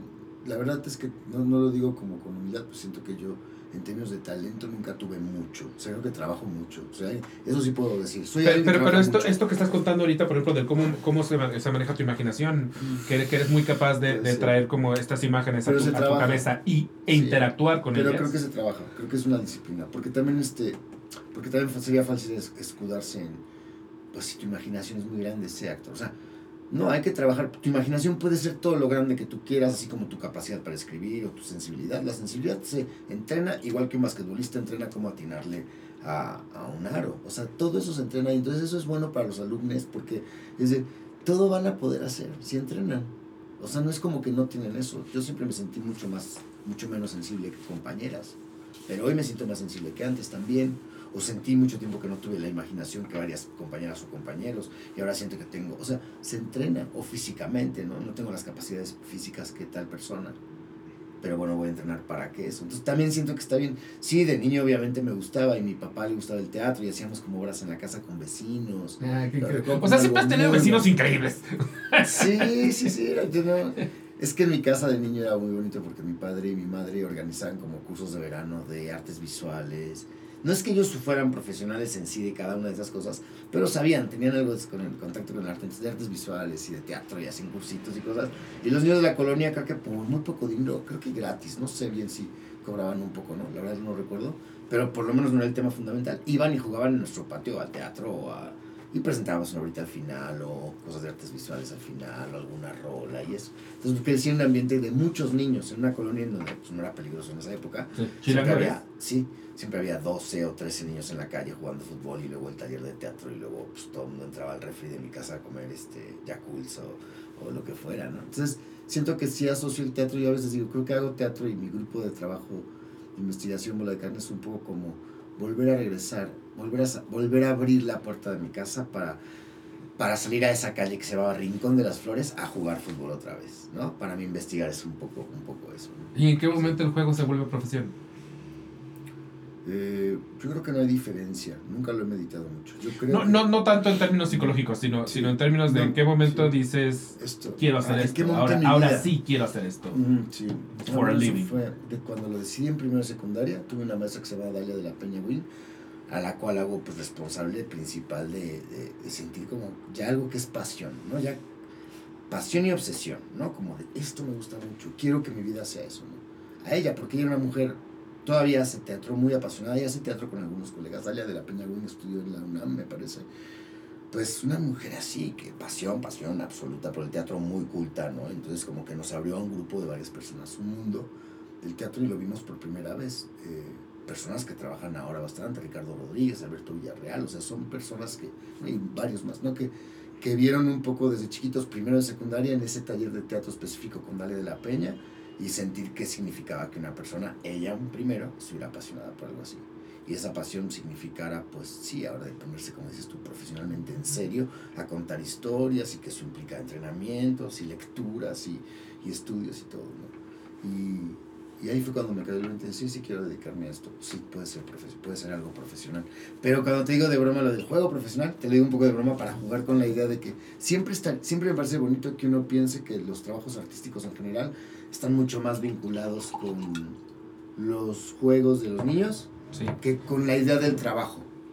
Siguen en el paraíso, o sea, Adán, digamos, no ha sido castigado ¿no? todavía y expulsado del paraíso en el mundo del arte. En el mundo del arte, Adán no ha sido todavía expulsado del paraíso. ¿no? Me gusta pensarlo porque siento que parece que está sonó medio mesiánico, ¿no? Así, Sí, pero sí, sí, sí, sí. Como, que- como si yo fuera súper religioso. La luz. Bueno, cabrón, pero Lo que logra Tarta. claro, claro.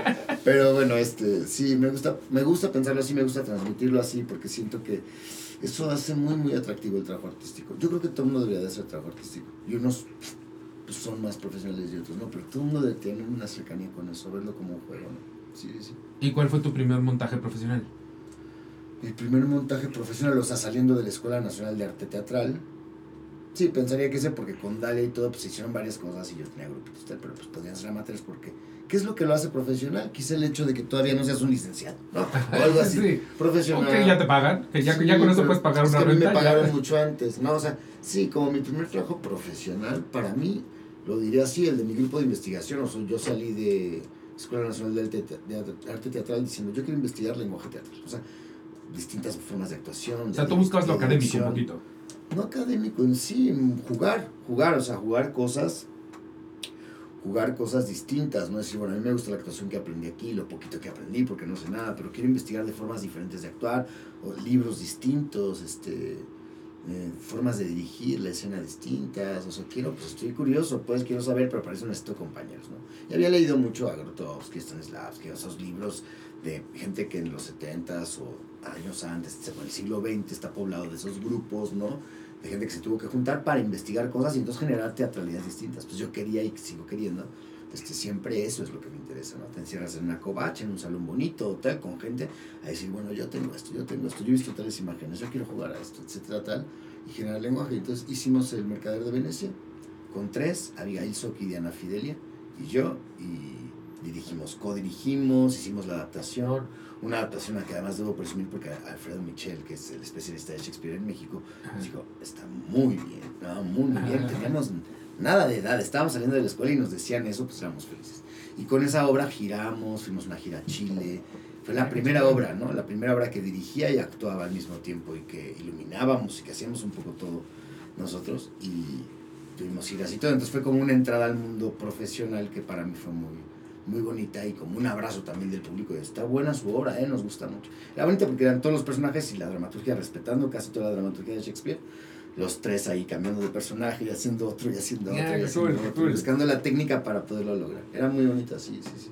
Fíjate que siento que no, más allá de la técnica para poderlo lograr, eh, yo siempre he creído que cuando te vas a un texto antiguo, a un texto tan clásico, Mm, mm. y lo montas a estas alturas, tienes que, tienes que hacer algo, algo interesante, algo Sí, distinto, sí. algo, algo con un cierto concepto, porque ya si te vas a la literalidad de lo que se ha montado tres Sí. millones de veces, Sí. no, no sé para qué lo haces. Sí, no, totalmente. Y además también, pero también hay que preguntarse qué tanto, por ejemplo, de Shakespeare entendemos realmente. O sea, qué tanto la idea de que es un gran señor, ¿no? Este, hoy discutía ¿no? con algunos compañeros de, ya no montemos a esos señores, ¿no? Representantes del patriarcado total, Sí. también del arte, o sea, ya no los montemos, no les hagamos caso, son aburridos, no sé qué tal, tal. Yo discutí un poco, ¿no? Porque sí, claro, sí, pero también es verdad que los hemos entendido, o sea, no es el peso del patriarcado así brutal, el que no nos deja ni siquiera verlos, ni siquiera leerlos, porque abres la hoja y como está en verso y está raro y tal, ya te aburren. ¿no? No es que no nos hemos metido realmente a la materia para entender que simplemente nos está hablando de una relación psicológica de una pareja que se vuelve interesante entender porque cuando lo entiendes Shakespeare es interesante, pero entonces cuando lo entiendes lo puedes montar y lo puedes montar divertido. Claro.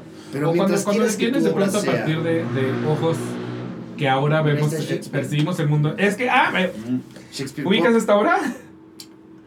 Ah, no la vi. Sí, ya sé Yo, es, yo soy una perra del merch, entonces yo Sí, todo sí, lo compro. sí, Todas estas cosas salen de, de merch y buenísimo, compro en teatro. Sí, sí es Shakespeare. En efecto es. Shakespeare. El cuaderno es de Anne Juliet. Ah. Y precisamente Anne Juliet de lo que va es que la esposa de Shakespeare, Anne Hathaway, que me da mucha risa que se llama Hathaway, Sí, y obvio hay mil chistes al respecto en la obra, eh, cuestiona a Shakespeare y le dice, eres muy misógino. Mm, Eh, quiero yo escribirte el, el final, quiero reescribirte el final de Romeo y Julieta, porque tú a las mujeres no las, no las sabes escribir. sí, sí, sí. Y Anne Juliet gira en torno a qué pasaría si Anne Hathaway Mm. se encarga de reescribir el final de Julieta y la deja vivir en vez de matarla. claro. De eso va la obra. Sí, sí. Eh, y justamente es- ese es- esa es la cuestión. O sea, creo que, creo que al final del día también tratar de leer, o más bien de que, de, de que Shakespeare nos entienda a nosotros 2023, es un poco ridículo porque pues, eh, No, la gente es de su época. Hay que leer desde tu época. Pero nosotros sí lo podemos época, cambiar. sí, es decir, si yo veo ahorita Noche Reyes, puedo entender el género de Viola de una manera distinta, Sí, por completo. Y también puedes decir, bueno, esto es muy interesante, pero esto no me interesa más representarlo, ¿no? Esto es muy interesante, pero esto no me interesa más. Y Shakespeare siempre va a tener esos autores como capas que uno puede quitar, limar, etc. Ahora también dices, ¿para qué me meto en esa selva? Si puedo crear mis propias obras. Bueno, ¿puedes? Sí, sí puedo. Bueno, entonces crea tus propias obras. Olvida Shakespeare, no es necesario, ¿no? Pero la discusión no es eh, si seguimos montando los clásicos, sino cómo, cómo vamos ¿Cómo? a mirarlos. ¿Cómo los montamos? Exacto. ¿Cómo los miramos? ¿Cómo, primero, Sí, sí, cómo sí. los miramos? No sé, tú no sientes derecho de mirar una obra de arte. Por ejemplo, hay un, hay un trabajo de arte contemporáneo muy lindo sobre los pliegues de la ropa en la pintura barroca, ¿no? Entonces, es un trabajo que habla mucho como de los de como todo lo que hacían los pintores para que se Sí, sí, sí, que, que, esté, que estela, que y al final pues es una, una es un trabajo de arte conceptual o sea genera una obra teórica de arte conceptual el hecho de reflexionar sobre los pliegues del barroco no le importa ya si es misógino el cuadro o no porque seguro lo es lo que le importan son los pliegues de no y en esos pliegues ese autor por misógino que fuera es virtuoso es interesante tiene mucho que decirnos y todo entonces bueno ya no voy a ver la representación de la mujer en este Rembrandt pero sí que me interesan los pliegues de la falda ¿Te importa el signo de la falda en sí? No, los pliegues de la falda. Y voy a generar, es como, bueno, ¿dónde ponemos el ojo? no Es interesante, está Claro, chido. claro. ¿Dónde pones el ojo cuando lees a Shakespeare? ¿Dónde pones el ojo cuando...? Y criticarlos, ¿no? Porque, por ejemplo, su perspectiva de género es ab- absolutamente de para suicidarte, ¿no? Por ejemplo. Pues hay que criticarlos, porque está bueno decir, dejemos de aplaudirle. Pero está bueno poner en escena esa, esas mierdas del pasado. Ya nos pondrán a nosotros, los del futuro, en nuestro lugar. Exacto, No, en realidad eso, pongan, nosotros también somos personas de nuestra época. Que nos pongan, no que nos pongan. Nos van a poner fuertemente. Pero ahorita lo que, lo que decías me parece muy interesante, ok, si no, no, no tienes que montar, montar un Shakespeare, puedes crear lo tuyo, entonces tú has creado lo tuyo. Sí, siempre, siempre. En Teatro Bola de Carne siempre ha sido así. Y en Un Avante, que fue el primer grupo, siempre ha sido así. Tengo textos, Tú, Bernardo, escribes, escribes, diriges, actúas. Exacto, exacto. Textos a los que les ha ido bien, digamos, ¿no? Nunca, nunca he tenido un... Ahora estoy un poco inquieto con la idea de, ah, debería de editar, como que ya debería de... Tampoco escribo tanto, o sea, un dramaturgo de profesión serio, ¿no? Pues escribe mucho, todos los días, dos horas, etcétera, tal, ¿no? Todos mis, mis compañeros y compañeras que hacen eso, digo, no, es difícil para mí decir, sí, sí escribo, ¿no? Bueno, escribo de una forma específica, ¿no? Pero bueno, que son obras que han funcionado, que se han jugado interesante y que, que han funcionado con el público, que nadie me ha dicho, oye, tus textos son una... po-". No, o sea, no. Entro con respeto a la profesión porque pues no es mi profesión primera, pero claro que lo hago y lo necesito hacer porque el trabajo de investigación en Bola Carne es ese, que de qué queremos hablar. Solamente nosotros podemos escribir con Micaela Gramajo lo de, aquello de lo que queremos hablar. No lo puede escribir nadie más porque no, es- no existe ese texto. O cuántos textos tendría que leer en cuántos idiomas para encontrar que, enco- que realmente encontré el texto del cual quiero hablar. Entonces lo tienes que escribir tú y pues, pues, educarte en eso y leer libros y meterte a un cursito, ¿no? Y Claro, claro. estoy en esa pedagogía constante, ¿no? Pero también pues bajo las manos sabiendo que pues ese tipo de textos son textos para la creación de esos grupos de investigación como súper específicos, ¿no? Si su valor literario, este, así como textos sueltos existe, pues no sé, ya lo dirán los demás, cuando yo me dedique a editar o buscar, eh, public- bus- bus- buscar publicar, ¿no? Creo que está bien, y ya dirán los demás, no, tus textos son una mierda, estaba padre la obra, pero tus textos no están chidos. O que me digan, no están chidos, ¿no? Pero no, no trabajo para que digan que mis textos están chidos. Trabajo para que el texto no sea la textura principal del teatro, sino que sea una cosa que está al servicio de, de todo un hecho escénico, igual que el espacio, igual que la actriz y el actor, igual que, igual que los colores, igual que lo sonoro, ¿no? El Sí, texto sí. lo veo en la misma jerarquía que lo demás, no como la gran jerarquía. Y al tú de ahorita, ¿de qué le interesa hablar? Uy, de muchas cosas. Sí, sí, muchas cosas. Ahora estoy, bueno, pues, ayer me decía Micaela Gramajo, porque estás interesado en eso. Estoy interesado por ahora en la historia del teatro del siglo XIX mucho, ¿no? Ok. Estoy como apenas metiéndome bastante interesado, pero sobre todo un poco como de la burguesía y el glamour mexicano alrededor de los teatros. El teatro Iturbide, por ejemplo, como ese cierto glamour y esas cosas que había alrededor y cómo se organizaba la sociedad burguesa, que es un poco la misma que, que nosotros de alguna manera organizamos alrededor del teatro, pero cuál es la relación entre ir al teatro y el estatus, la frivolidad Oh, propia sí. de eso, o sea, sí, sí, sí. como que eso me parece como un tema súper, súper interesante, entre otros, entre otros muchos más. ¿Qué es un monstruo? no Estoy trabajando mucho con la idea de qué es un monstruo, si, la, si los monstruos tienen una cierta lógica científica o no. Un monstruo es solamente algo muy raro que no podemos entender, o hay una cierta lógica en la monstruosidad de las cosas. ¿Hasta qué punto la diferencia entre un ser humano y otro hace que uno sea monstruoso y el otro no? Entonces, también estoy escribiendo sobre eso. Y luego unos collages en las obras como de mezclas de temas bien, de pronto bien extraños, muy interesado en los umbrales de autismo, de hecho cerca de una escuela de autismo, trabajando cerca de personas porque estoy escribiendo también sobre eso. Pero normalmente mi rollo es la, la diferencia, o sea, la neurodivergencia, la, Sí. la, la llevar un poco la contra, la tangente, lo experimental. Me gusta eso, me gusta el mundo, pero me gusta ahí de ladito, ¿no? O sea, me gustan estos textos, pero me gusta... ¿Y qué otra forma de- como divertida puede jugarse, no? Entonces me gusta lo... Sí, creo que me gusta lo raro, me gusta lo raro. Me lo sí. extraño. Antes de pasar a mi siguiente sección, tengo una última pregunta, Sí. que es, si yo quisiera conocer a Bernardo, ¿cuáles serían como las, las tres obras que me hacen saber un poquito quién es, me, me ubican mejor en quién es Bernardo? Las tres obras que yo he hecho o que otras personas hayan hecho. Pueden ser cualquiera de las dos. Eh, bueno, pues es que es muy complicada, tu pregunta es súper dura, súper difícil. sí, sí, es, me la mamé. Tengo que estar que me la mamé. No, sí, pero sí, está padre, pero por ejemplo, en términos de literatura, cuando me han preguntado con qué me identifico mucho con de Herman, que es como una lectura muy, muy juvenil, de Narciso y Golmundo, lo quiero volver a leer para ver qué pasa ahí. Pero Narciso y Golmundo son dos amigos que juegan mucho con dos personalidades muy distintas que, que no se pueden, este, pues que están, se sienten muy cerca y se quieren mucho, pero se sienten muy distintos, ¿no? Uno es como busca la vida, Dionisio es la, ¿no? la felicidad, el movimiento, etcétera, Sí, y otro sí, es mucho sí, más ascético, más introvertido. Es un poco como un contraste entre la introversión y la extroversión en ese libro, de dos amigos que se separan y luego se vuelven a encontrar. Ya no me acuerdo de la lectura, pero recuerdo que me impactó como yo me identifico bastante con esto. También Nikos Kazantzakis, Sorbo el griego, me parece como un personaje que tiene algo que, que, me, que me identifico con él en una cierta medida. Pero más bien son como alter egos de cosas que admiras y que a lo mejor aspirarías y que pues para nada yo me parezco a ellos porque... Pero son alter egos, son como ejemplos de cosas que qué padres vidas, qué padres personas, ¿no? Entonces, pues, no sé, no sé qué obras me, me podrían a mí describir, ¿no? Sí, creo que sí tengo una obsesión profunda por cierto nihilismo, como por no tirar ninguna neta, ¿no? O sea, como por no tirar ninguna neta del todo. Me gusta hablar intelectualmente con mis amigos y lo que sea y todo eso, pero al final la verdad es que no sabemos nada, como el sinsentido. Y transmitir que el sinsentido del existir al final no es algo tan malo, que puede haber algo bien, bien chido en decir, bajemos las armas, no podemos saber, no sabemos. O sea, bajémosle, o sea, no se, no se sabe, nos vamos a morir, no hay sentido. No, es que para mí el sentido es, no hay, no hay. Sí, sí, Oye, tómate tu helado, disfruta. O sea, no hay sentido, pero sí sabe rico el helado. Sí, sí, sí. Entonces, ¿cómo puedes ir comiendo helado? O sea, creo que un poco a mí, no sé qué hora me definen, pero estoy muy obsesionado con la idea de, por ejemplo, que la burguesía de culta y de la izquierda mexicana siempre tenemos certezas, ¿no?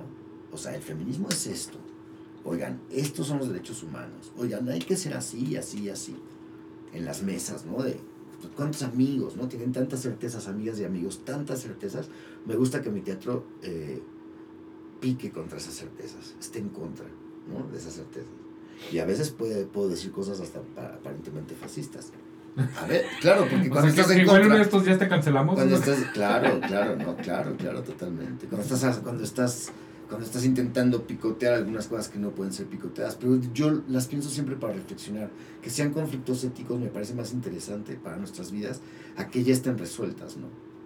Entonces, por ejemplo, El cuerpo de U es una obra que hice, que escribí yo, pero también con un grupo de investigación grande, ese creo que es una obra que me identifica, una obra mía que me identifica mucho, una obra que tenía puros conflictos éticos específicos, ¿no? Entonces el público iba viajando viendo distintas escenas de esos conflictos éticos y luego votaba el público para ver si ganaba en la, parte A o la parte B. Y al votar, los actores corríamos a un tablero muy bonito en el que teníamos que tirar un poco, bueno, y gané yo, entonces yo avanzaba tanto, ¿no? Entonces la idea era llegar a encontrar a ver cuál era el cuerpo de U. ¿Quién sabe qué era el cuerpo de U? El cuerpo de U es una utopía de un cuerpo. Tal. Bueno, vamos al siguiente problema ético. El siguiente problema ético trata de... ¿Y cómo, cómo, cuáles son los problemas Había un problema, bueno, uno de ellos era muy interesante. Arien Neyer, ¿no lo conoces? Arien Neyer es un Ariel Meyer es un, este, un hombre judío que tuvo que huir en la Segunda Guerra Mundial. Primero estuvo en Londres y luego llegó a Estados Unidos, desde niño, ¿no? O sea, tienes como la historia, pues sí, de, del pueblo judío ahí, así, brutal, brutal, brutal. Y entonces se vuelve uno de los fundadores de Human, Human's Rights Watch en, en Estados Unidos, uno de los fundadores de esto, y de los que van, pues, hay un abogado súper importante que tiene como toda la claridad de cómo se tienen que estructurar las leyes alrededor de los derechos humanos. En general es como súper, súper importante.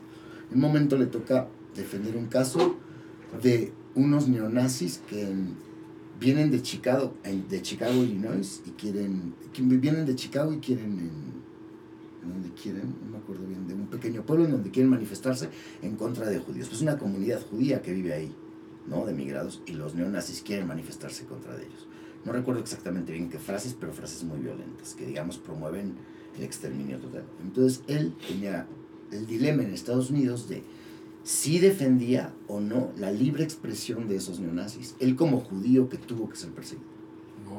Entonces escribe un libro que se llama Defendiendo a mi enemigo, solo está en inglés, pero tiene ese libro que es muy lindo porque habla de todo el problema ético al que se enfrenta, decir, bueno, sí, yo obviamente estoy en contra de todo esto, es escalofriante, me quiero matar, ¿no? El dolor que siento no es soportable, pero al mismo tiempo tengo que defender este, el derecho a la libre expresión. Voy a tomar el caso. Entonces toma el caso defendiendo la libre expresión de estos neonazis. Además él concluye que es la mejor manera, ¿no?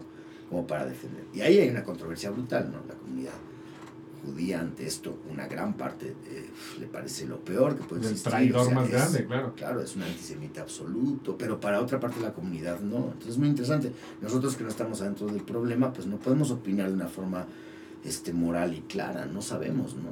Como teatreros, no tenemos derecho a hacerlo. Pero de lo que sí tenemos derecho es de hacer una escena que expone el problema y de que el conflicto ético este suceda entre, ahora sí, ficción, entre la mujer de Ariane Neyer y Ariane Neyer. Y me tocaba interpretar a Ariane yo tenía que defender sí, la libre expresión es lo más importante, y en la medida en que la defendamos, nosotros no estaremos actuando como el otro, etcétera, tal, un poco ese juego. Y mi compañera, que además es de tradición judía, tenía que defender muy fuertemente la, otra, la otra opción de no es posible, estás defendiendo a los asesinos de nuestra familia. ¿no? Entonces, escena muy, muy dolorosa. Oh, me encantado en donde también para la gente al final votar esto de cuál cuál pues estoy confundido no sé qué votar no es muy muy complicado. Y nosotros mismos no sabíamos qué posición tomar solo discutíamos y nos dolía y llorábamos en la mesa de tomar que no tenemos que tomar una decisión. Pero lo que sí podemos hacer es representar la escena para seguir pensando en eso. A mí, sé que es muy violento pero lo que creo es que esos problemas éticos deben de estar en la mesa. Si alguien tiene la solución de esos problemas éticos adelante qué bueno que las tenga pero también está bueno de pronto no tener mucha idea y quedar mal parado e intelectualmente ya no saber hacia dónde hacia dónde ir. Entonces a mí esa hora me... Y eran seis problemas éticos de ese tipo. Así como ese seis. Está buenísimo. Ibas recorriendo, ibas recorriendo y la, había unos cosas más divertidas. Está buenísimo. ¿no? ¿Alguna sí. vez viste una.? Me, me- me estoy a un lugar mega burdo, pero. ¿Alguna vez viste una serie llamada A Good Place? The Good Place, no A Good Place, The Good Place. Ah, no, pues, la veré, no, no. no Está en Netflix. visto. Eh, que es, es, muy- es una, es una comedia y me parece muy linda, pero el- uno, un- uno de los personajes que es eh, Chiri. ¿Tú viste The Good Place? Es Chiri, se llama, ¿verdad? Mm. Chiri es este, un filósofo y, y, eh, su, su complicación en esta vida es que porque es un filósofo y es incapaz de resolver ningún problema ético, porque ningún problema ético tiene solución, Claro. no se puede mover. O sea, él Ah, no quieto. sabe, nunca sabe para dónde irse Sí, sí, y es un, es un eterno conflictuado. Mm. Y todo el personaje está creado alrededor de que él no sabe resolver conflictos, porque como todo lo filosofea y todo lo pasa bajo ese filtro, Parálisis.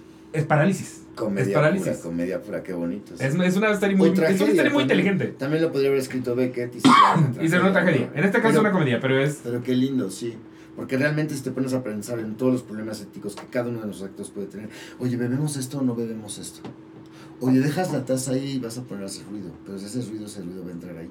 Oye, pero si ese ruido, pues no estás siendo 100% profesional, ¿no? No, sí estoy siendo, porque el radio, el radio claro que tiene que admitir los sonidos del ambiente. No, yo creo que no. ¿Cómo que no? Bueno, éticamente está muy mal que aceptas los sonidos del ambiente. Claro, y nos podemos ir para atrás a lugares peores. O sea, el, nunca- ese vídeo de dónde salió, aguántame. todo, todo, todo. Porque si ese vidrio en el ambiente hace... Sí, no, no Y- puedes ni hablar. Y no, si el trabajador que hizo esto es, es- sí, sí, todo se eso es Chiri. Chiri es una persona que no se puede hacer nada porque todo le causa conflicto. Sí, claro. Pero bueno, voy a pasar a mi siguiente sección que, se, llama, se Preguntas que me saco del ano.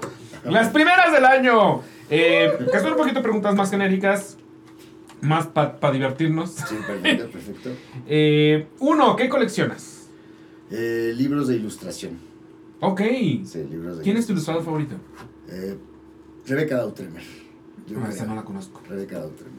Sí, sí, sí. es que yo... mi- mi- linda, búscala, te la recomiendo. Benjamín Lacombe y Re- y Rebeca Dautremer son los voy a buscar. dioses. Porque mi, mi novio es eh, diseñador, pero se especializa más como en la parte de ilustración. Entonces, Ok. en mi casa hay mucha ilustración y mucho libro de ilustración y mucho mención a ilustradores y bla. Pero lo esos no los conozco. A él le gusta más como No la cuestión gustado, más, eh. más naif, como que le gusta más como lo que parece un poquito del, del- de libro para niños. Sí, yo también. Estos también son bastante para niños. Todo esto es para niños. Eh, tiene algunas cosas de Jael Frank.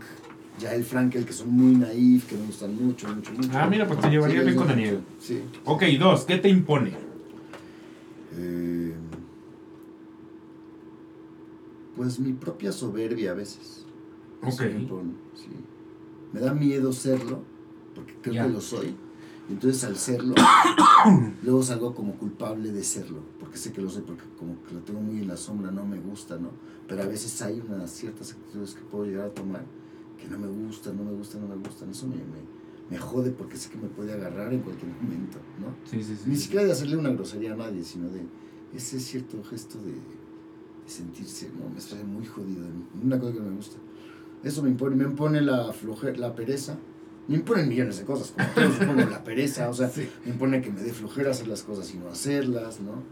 Me impone el no tomar en cuenta a los demás muchas veces, ¿no? Eso está relacionado con la soberbia, ¿no? Con estar muy en el ego, como muy pensando en uno mismo y todo, y olvidarte de personas, de tu familia, de que alguien necesita ayuda, de todo eso, eso, el egoísmo quizá, a lo mejor no es la soberbia, sino el egoísmo, ¿no? Sí, el egoísmo, sí, son cosas, ¿no? Como que los peores demonios están ahí en uno, ¿no? Y claro que pues sí me dan miedo las cosas como a los de afuera, que a todos nos dan miedo, violencia en México, me da miedo todo eso, pero me impone eso, ¿no? Así que en mi vida cotidiana esas son cosas, la pereza, todos somos perezosos, yo creo, ¿no? Un poco. Yo soy No. un experto procrastinador, por ejemplo. Sí, entonces también, también darle chance de que entre a la casa lo suficiente como para poder luchar contra ella, tampoco pelearse demasiado, pero sí, eso impone, ¿no? Como todo. Sí está bien la respuesta, no sé a qué te refieres exactamente con impone. Está perfecto, esto en absoluto Está es bien. como tú, como, como te Como yo lo así me entro, así me entro. Eh, ¿Qué te puede? Eh, pues obviamente la muerte de cualquier persona que quiera, o el dolor de cualquier persona que quiera, eso es lo que más me puede.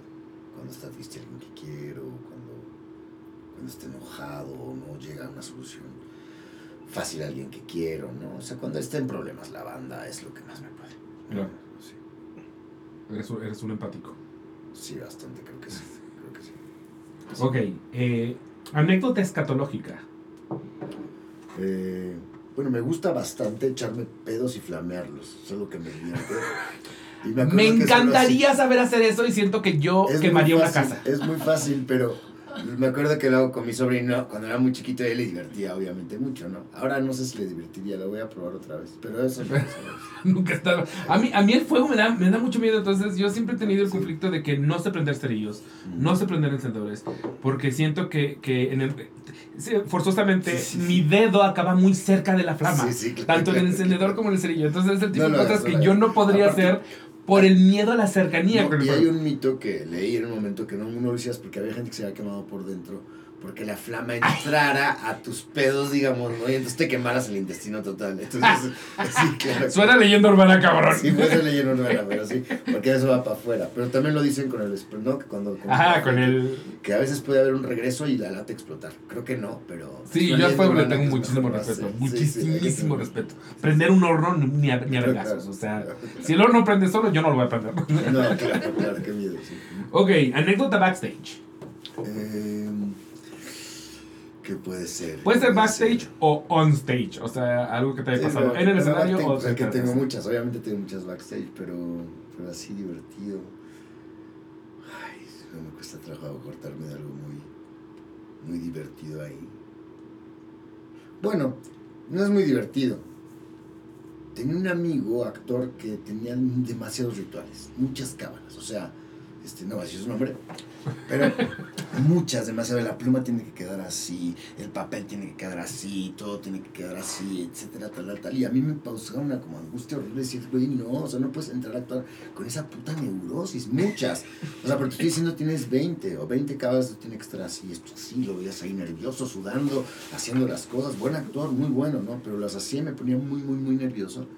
Y me enteré en la mitad de la temporada que mi cábala era revisarla, que estuvieran bien todas las de él. En el momento.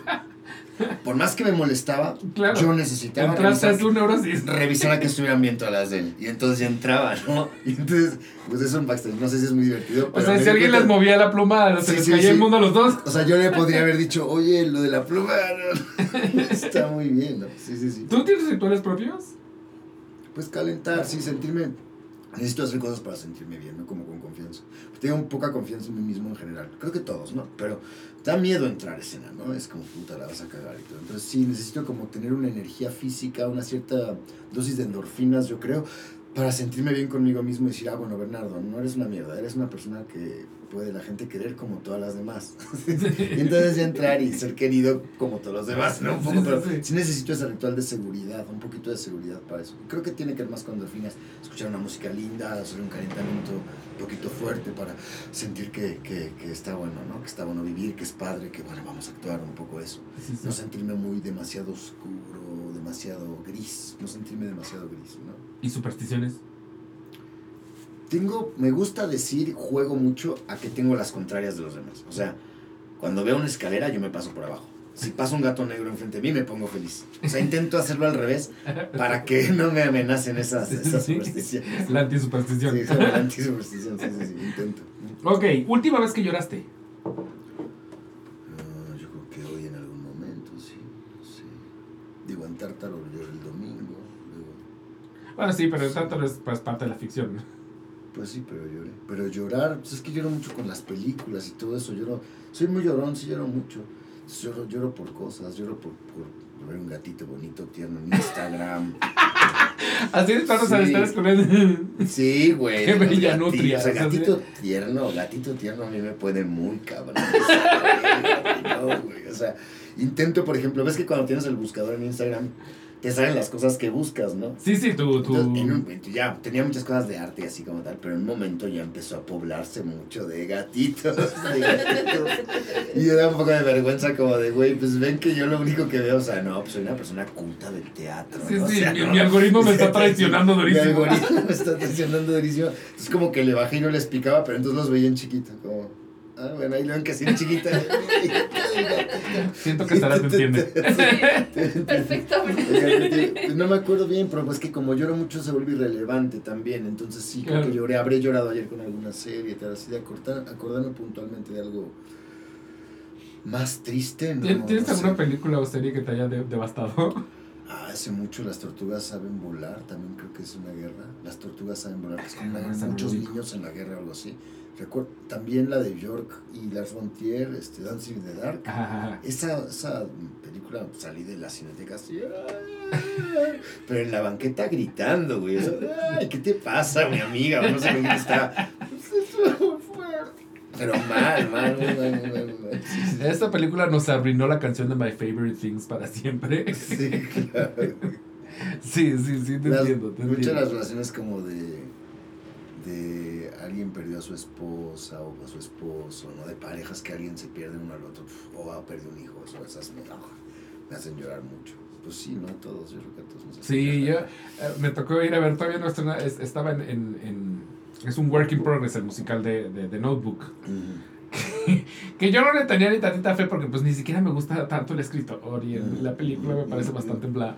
Sí, sí. Eh, y el musical me gustó mucho, pero más, más de que me gustara mucho cuando ya empieza a, a suceder el pedo de que pues la, la- la esposa con Alzheimer y la chingada. O sea, ya cu- cuando, cuando se acerca al final había una persona, yo creo que a unos cuatro, cuatro butacas de mí hacia atrás, una sí, sí. Estaba viviendo su llanto, pero, pero gritaba, gritaba de una manera que, que ya era chistoso para el resto de nosotros. O sea, ya veías a mucha gente haciendo... Sí, claro. Porque, la, porque esta mujer hacía como, ¡No! ¡No! O sea, ya gritando como... Wow, qué increíble. Entonces yo quería seguir sintiendo con la obra, pero a la vez ya esta, esta mujer ya, ya me metía un elemento de comedia dentro de ¿Quién sabe qué tanto había también de ella llamar la atención, no? O sea, hay un lugar en donde... Sí. A veces Eso yo- de verdad lo estaba Sí, mega sí, sintiendo. Sí, no, sí, sí, sí, qué tremendo. güey. Bueno, te divertiste doblemente. Ah, yo me Ah, divertí mucho y volteé a ver a mi. Los dos nos volteamos a ver con cara de. Todo el mundo está oyendo lo que estamos oyendo. No, no está pasando en mi cabeza, ¿verdad? O sea, si hay una persona gritando ahí atrás. Sí, sí, sí, claro, totalmente. totalmente. Ok, ¿crees en fantasmas u ovnis? No, no creo. Pero sí creo que hay misterios muy complicados de resolver. Pero en concreto, lo que creo que soberbio es estar seguros de que es un ovni. Bueno, ovni sí, porque es un objeto no reconocido. Creen los ovnis. Ah, sí, sí, sí. Pero que los ovnis son-. Que los ovnis son este, unos, unas naves de unos extraterrestres, no lo creo. Que los fantasmas son almas de personas muertas que tienen no tienen cuerpo, tampoco. Que hay millones de misterios que no podemos entender, que nos dan miedo, que nos tal, y que no podemos decir que son, eso sí lo creo. Pero, o sea, no soy escéptico del misterio, pues, pero no, pero soy muy escéptico de que los seres humanos seamos capaces de explicar esos fenómenos. Claro. Eso sí. Ok, director con el que te urge trabajar. Con el que hay que trabajar. Thomas Ostermayer. Decir no mexicano. Este, pues no sé, no, no sé, no, no, no es que me urja con ninguno en sí, admiro a muchos, no, no, no diría no diría esto, no sé, no sé, a todos los admiro, los admiro a muchos, así que me urja trabajar con uno. No Alguien quieras decretar, no tienes a alguien así que digas, Mm, decretemos esto, gente, va a pasar, queremos que gente, pase. No sé, no sé, tendría que pensarlo más, la verdad. Ok. Estoy presionado. Sí.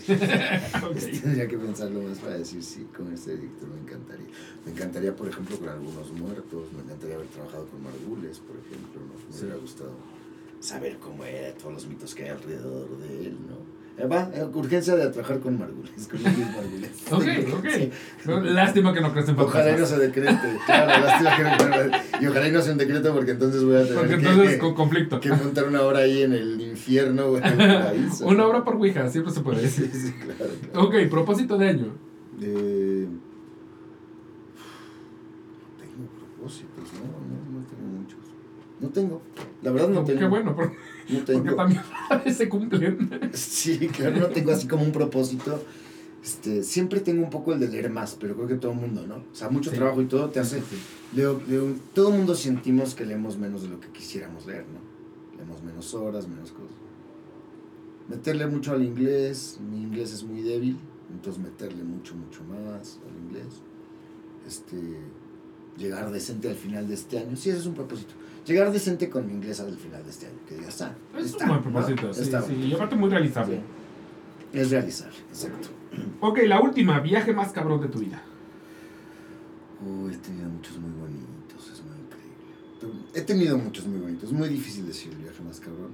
Obvio, el primero a Europa fue muy padre porque era muy chiquito y mi hermano vivía allá, y entonces como poder ver el otro mundo un poco, y eso era muy padre. Pero el último, así que algo que me impactó, como que me dejó como en un estado donde yo sentía que había una transformación realmente interior hacia algún lado que ni siquiera puedo explicar con palabras, pero poder ver la dimensión del Perito Moreno, de los, de los glaciares en el sur de Argentina Oh, wow.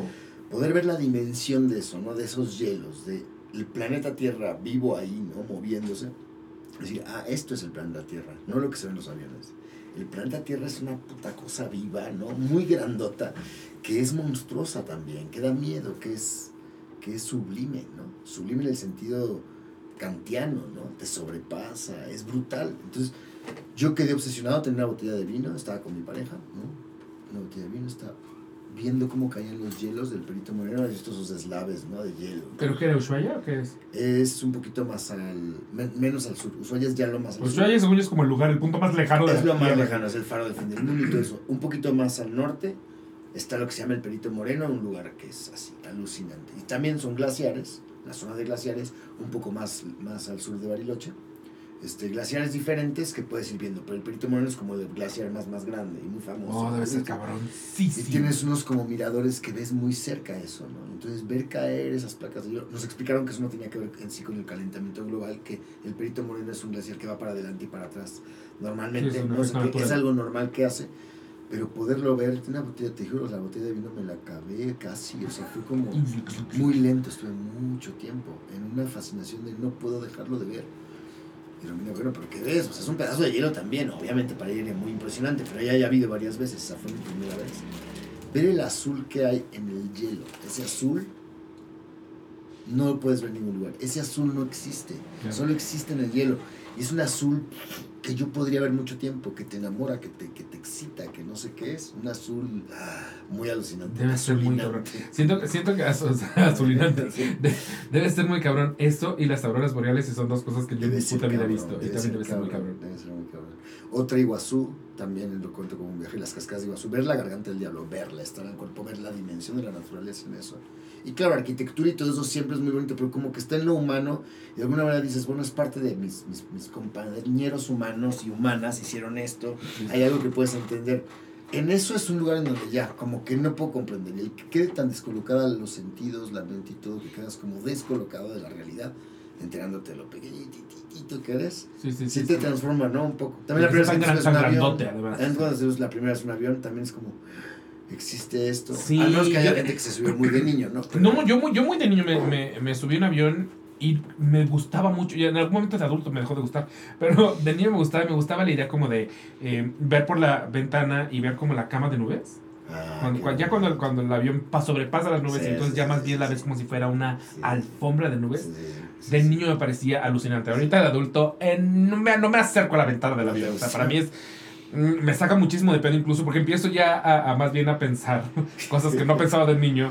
Que es como, ¿por qué estoy en una cosa que pesa toneladas Claro. flotando? Esto Sí, no claro. puede ser posible y algo está físicamente mal y en algún momento el universo se va a dar cuenta que está mal y nos va a regresar a la Tierra. Entonces como, ahorita ya me perturba, o sea, ya, ya no me emociona, pero de niño sí, Sí, sí era una experiencia, claro Sí, que, claro que era una experiencia. Sí, lo grandotote del universo, ¿no? Sí, sí, sí.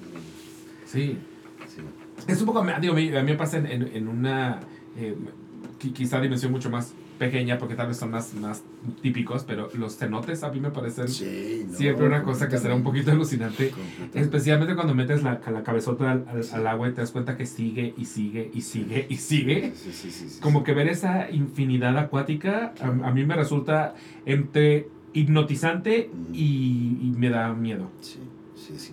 Sí, da un poco de miedo. Es como Me asusta. me va a chupar la tierra. O sea, te sientes que te chupa Hay abismo. grutas ahí aquí abajo. O sea, lo muy grandote nos da miedo, ¿no? Sí. Y además somos personas de ciudad. Lo más grande que tenemos son edificios. O sea, Claro, entonces, sí. poder comparar eso contra un muro de hielo que mide mucho, mucho, mucho más kilómetros.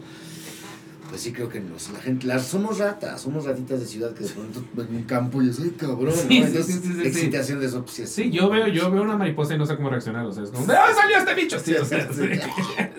En mi casa, oye, pero está bien bonita. ¡Ah! Pero es un bicho que vuela. Sí, Sí. sí, claro, Sí, claro. sí. Güey, están bonitas las alas, pero lo del centro está culero. Ajá, güey. está culero. Sí, tiene textura, está Sí, culero. claro, y tiene polvito, ¿no? Claro. Pues algún día iré a ver esos, esos hielos impresionantes de Argentina. Siempre se me ha antojado. Y a mí Sí, me lo habían sí. vendido, eh, algo- precisamente alguien que fue a Ushuaia me había vendido más bien la idea de, tú llegas y ves el, el- el muro de hielo y luego te, te sientas a tomar vino caliente. Ah, también esta Entonces, idea de tomar vino caliente. La idea del vino caliente la tengo la, la grabada en la cabeza, sí, sí, como quiero ir a tomar vino caliente y ver hielo. Sí, tú tienes como mil tours, unos más caros que otros, entonces hay unos tours así muy chetos en donde tomas vino caliente más unas uvas de no sé qué, o sea, como que hay de todo. Este lo quiero, Tienes de vivir, todo, de todo, vivir la fantasía White Lotus así. Sí, totalmente hazlo. Y luego también ir en los barcos y poder ver los témpanos de hielo na- navegando al lado tuyo con ese. Uy, eso me daría miedo, eso me daría mucho miedo. Es muy fuerte porque sí son mucho más grandes que tu barco y ahí van. Sí, no, no, siento que eso me perturbaría. Titanic. Ajá. Sí. Titanic, no, no me gusta que algo sea tan imponente porque ta- que ta- me siento muy aplastable. Sí, sí, sí, sí. Entonces- están tan cerca, siempre van buscando los barcos. Pero bueno, no, sí. Hazlo, hazlo. Aparte que eres muy sensible, creo que va a ser bonito. Sí, sí, sí. sí. Oye, pues nada más recuérdanos entonces, Tártaro, le quedan poquitas fechas, pero ahí está. Sí, o Sigue sea, vivo. ¿En qué teatro? Eh, ¿Cuándo eh, queda? Van a ser, bueno, esta última, es la última semana en el Julio Castillo, que está en el Centro Cultural del Bosque, al cual pueden llegar muy fácil por el Metro Auditorio, por ejemplo, y bueno, en el auto pues hay estacionamientos y todo. 2, 3, 4 y 5 de marzo. De febrero. 2, 3, 4 y 5 de febrero, claro, totalmente. Estamos todavía en enero, ¿verdad? Estamos to- es que enero ya duró Sí, sí, sí. cuatro meses. Sí, sí, sí. Sí, claro. 2, 3, 4 y 5 otra vez. 2, 3, 4 y 5 de febrero. Centro Cultural del Bosque. eh, Metro Auditorio. eh, muy barato. Jueves. 30, Jueves, 30 pesos. pesos. Este, Sí. eso es muy. Ay, yo justo 30 yo sí estoy viendo un arpa. No, 30 pesos y el viernes creo que 75 o algo así. Es muy accesible, pues realmente llegar es cómodo, etcétera. Hay una cafetería ahí. Sí, yo amo el CCB. Amo el, no el estacionamiento del CCB, todo el resto del CCB sí lo amo. sí. ¿Y algo más viene para ti? Vienen cosas, les, les puedo ir avisando. Yo pienso que podría ser lindo hablarte y que vaya- nos vayamos ayudando a difundir. Tengo un estreno pronto de una cosa que se llama Otras Cosas. Bueno, es una cosa que se llama, es una conferencia sobre, de hecho no tiene nombre.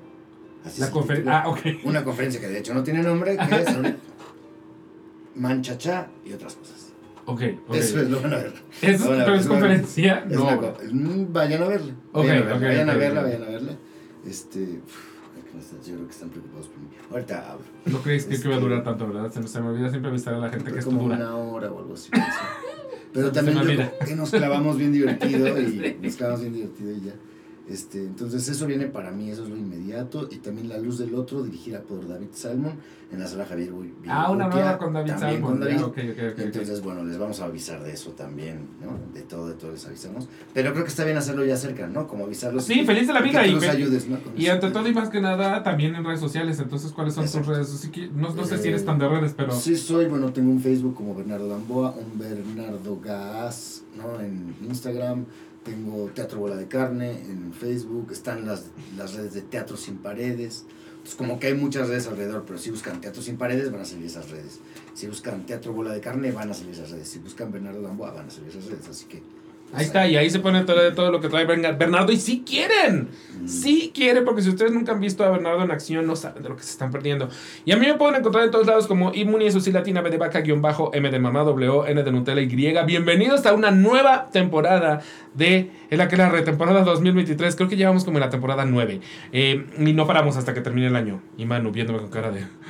me llevo la verga.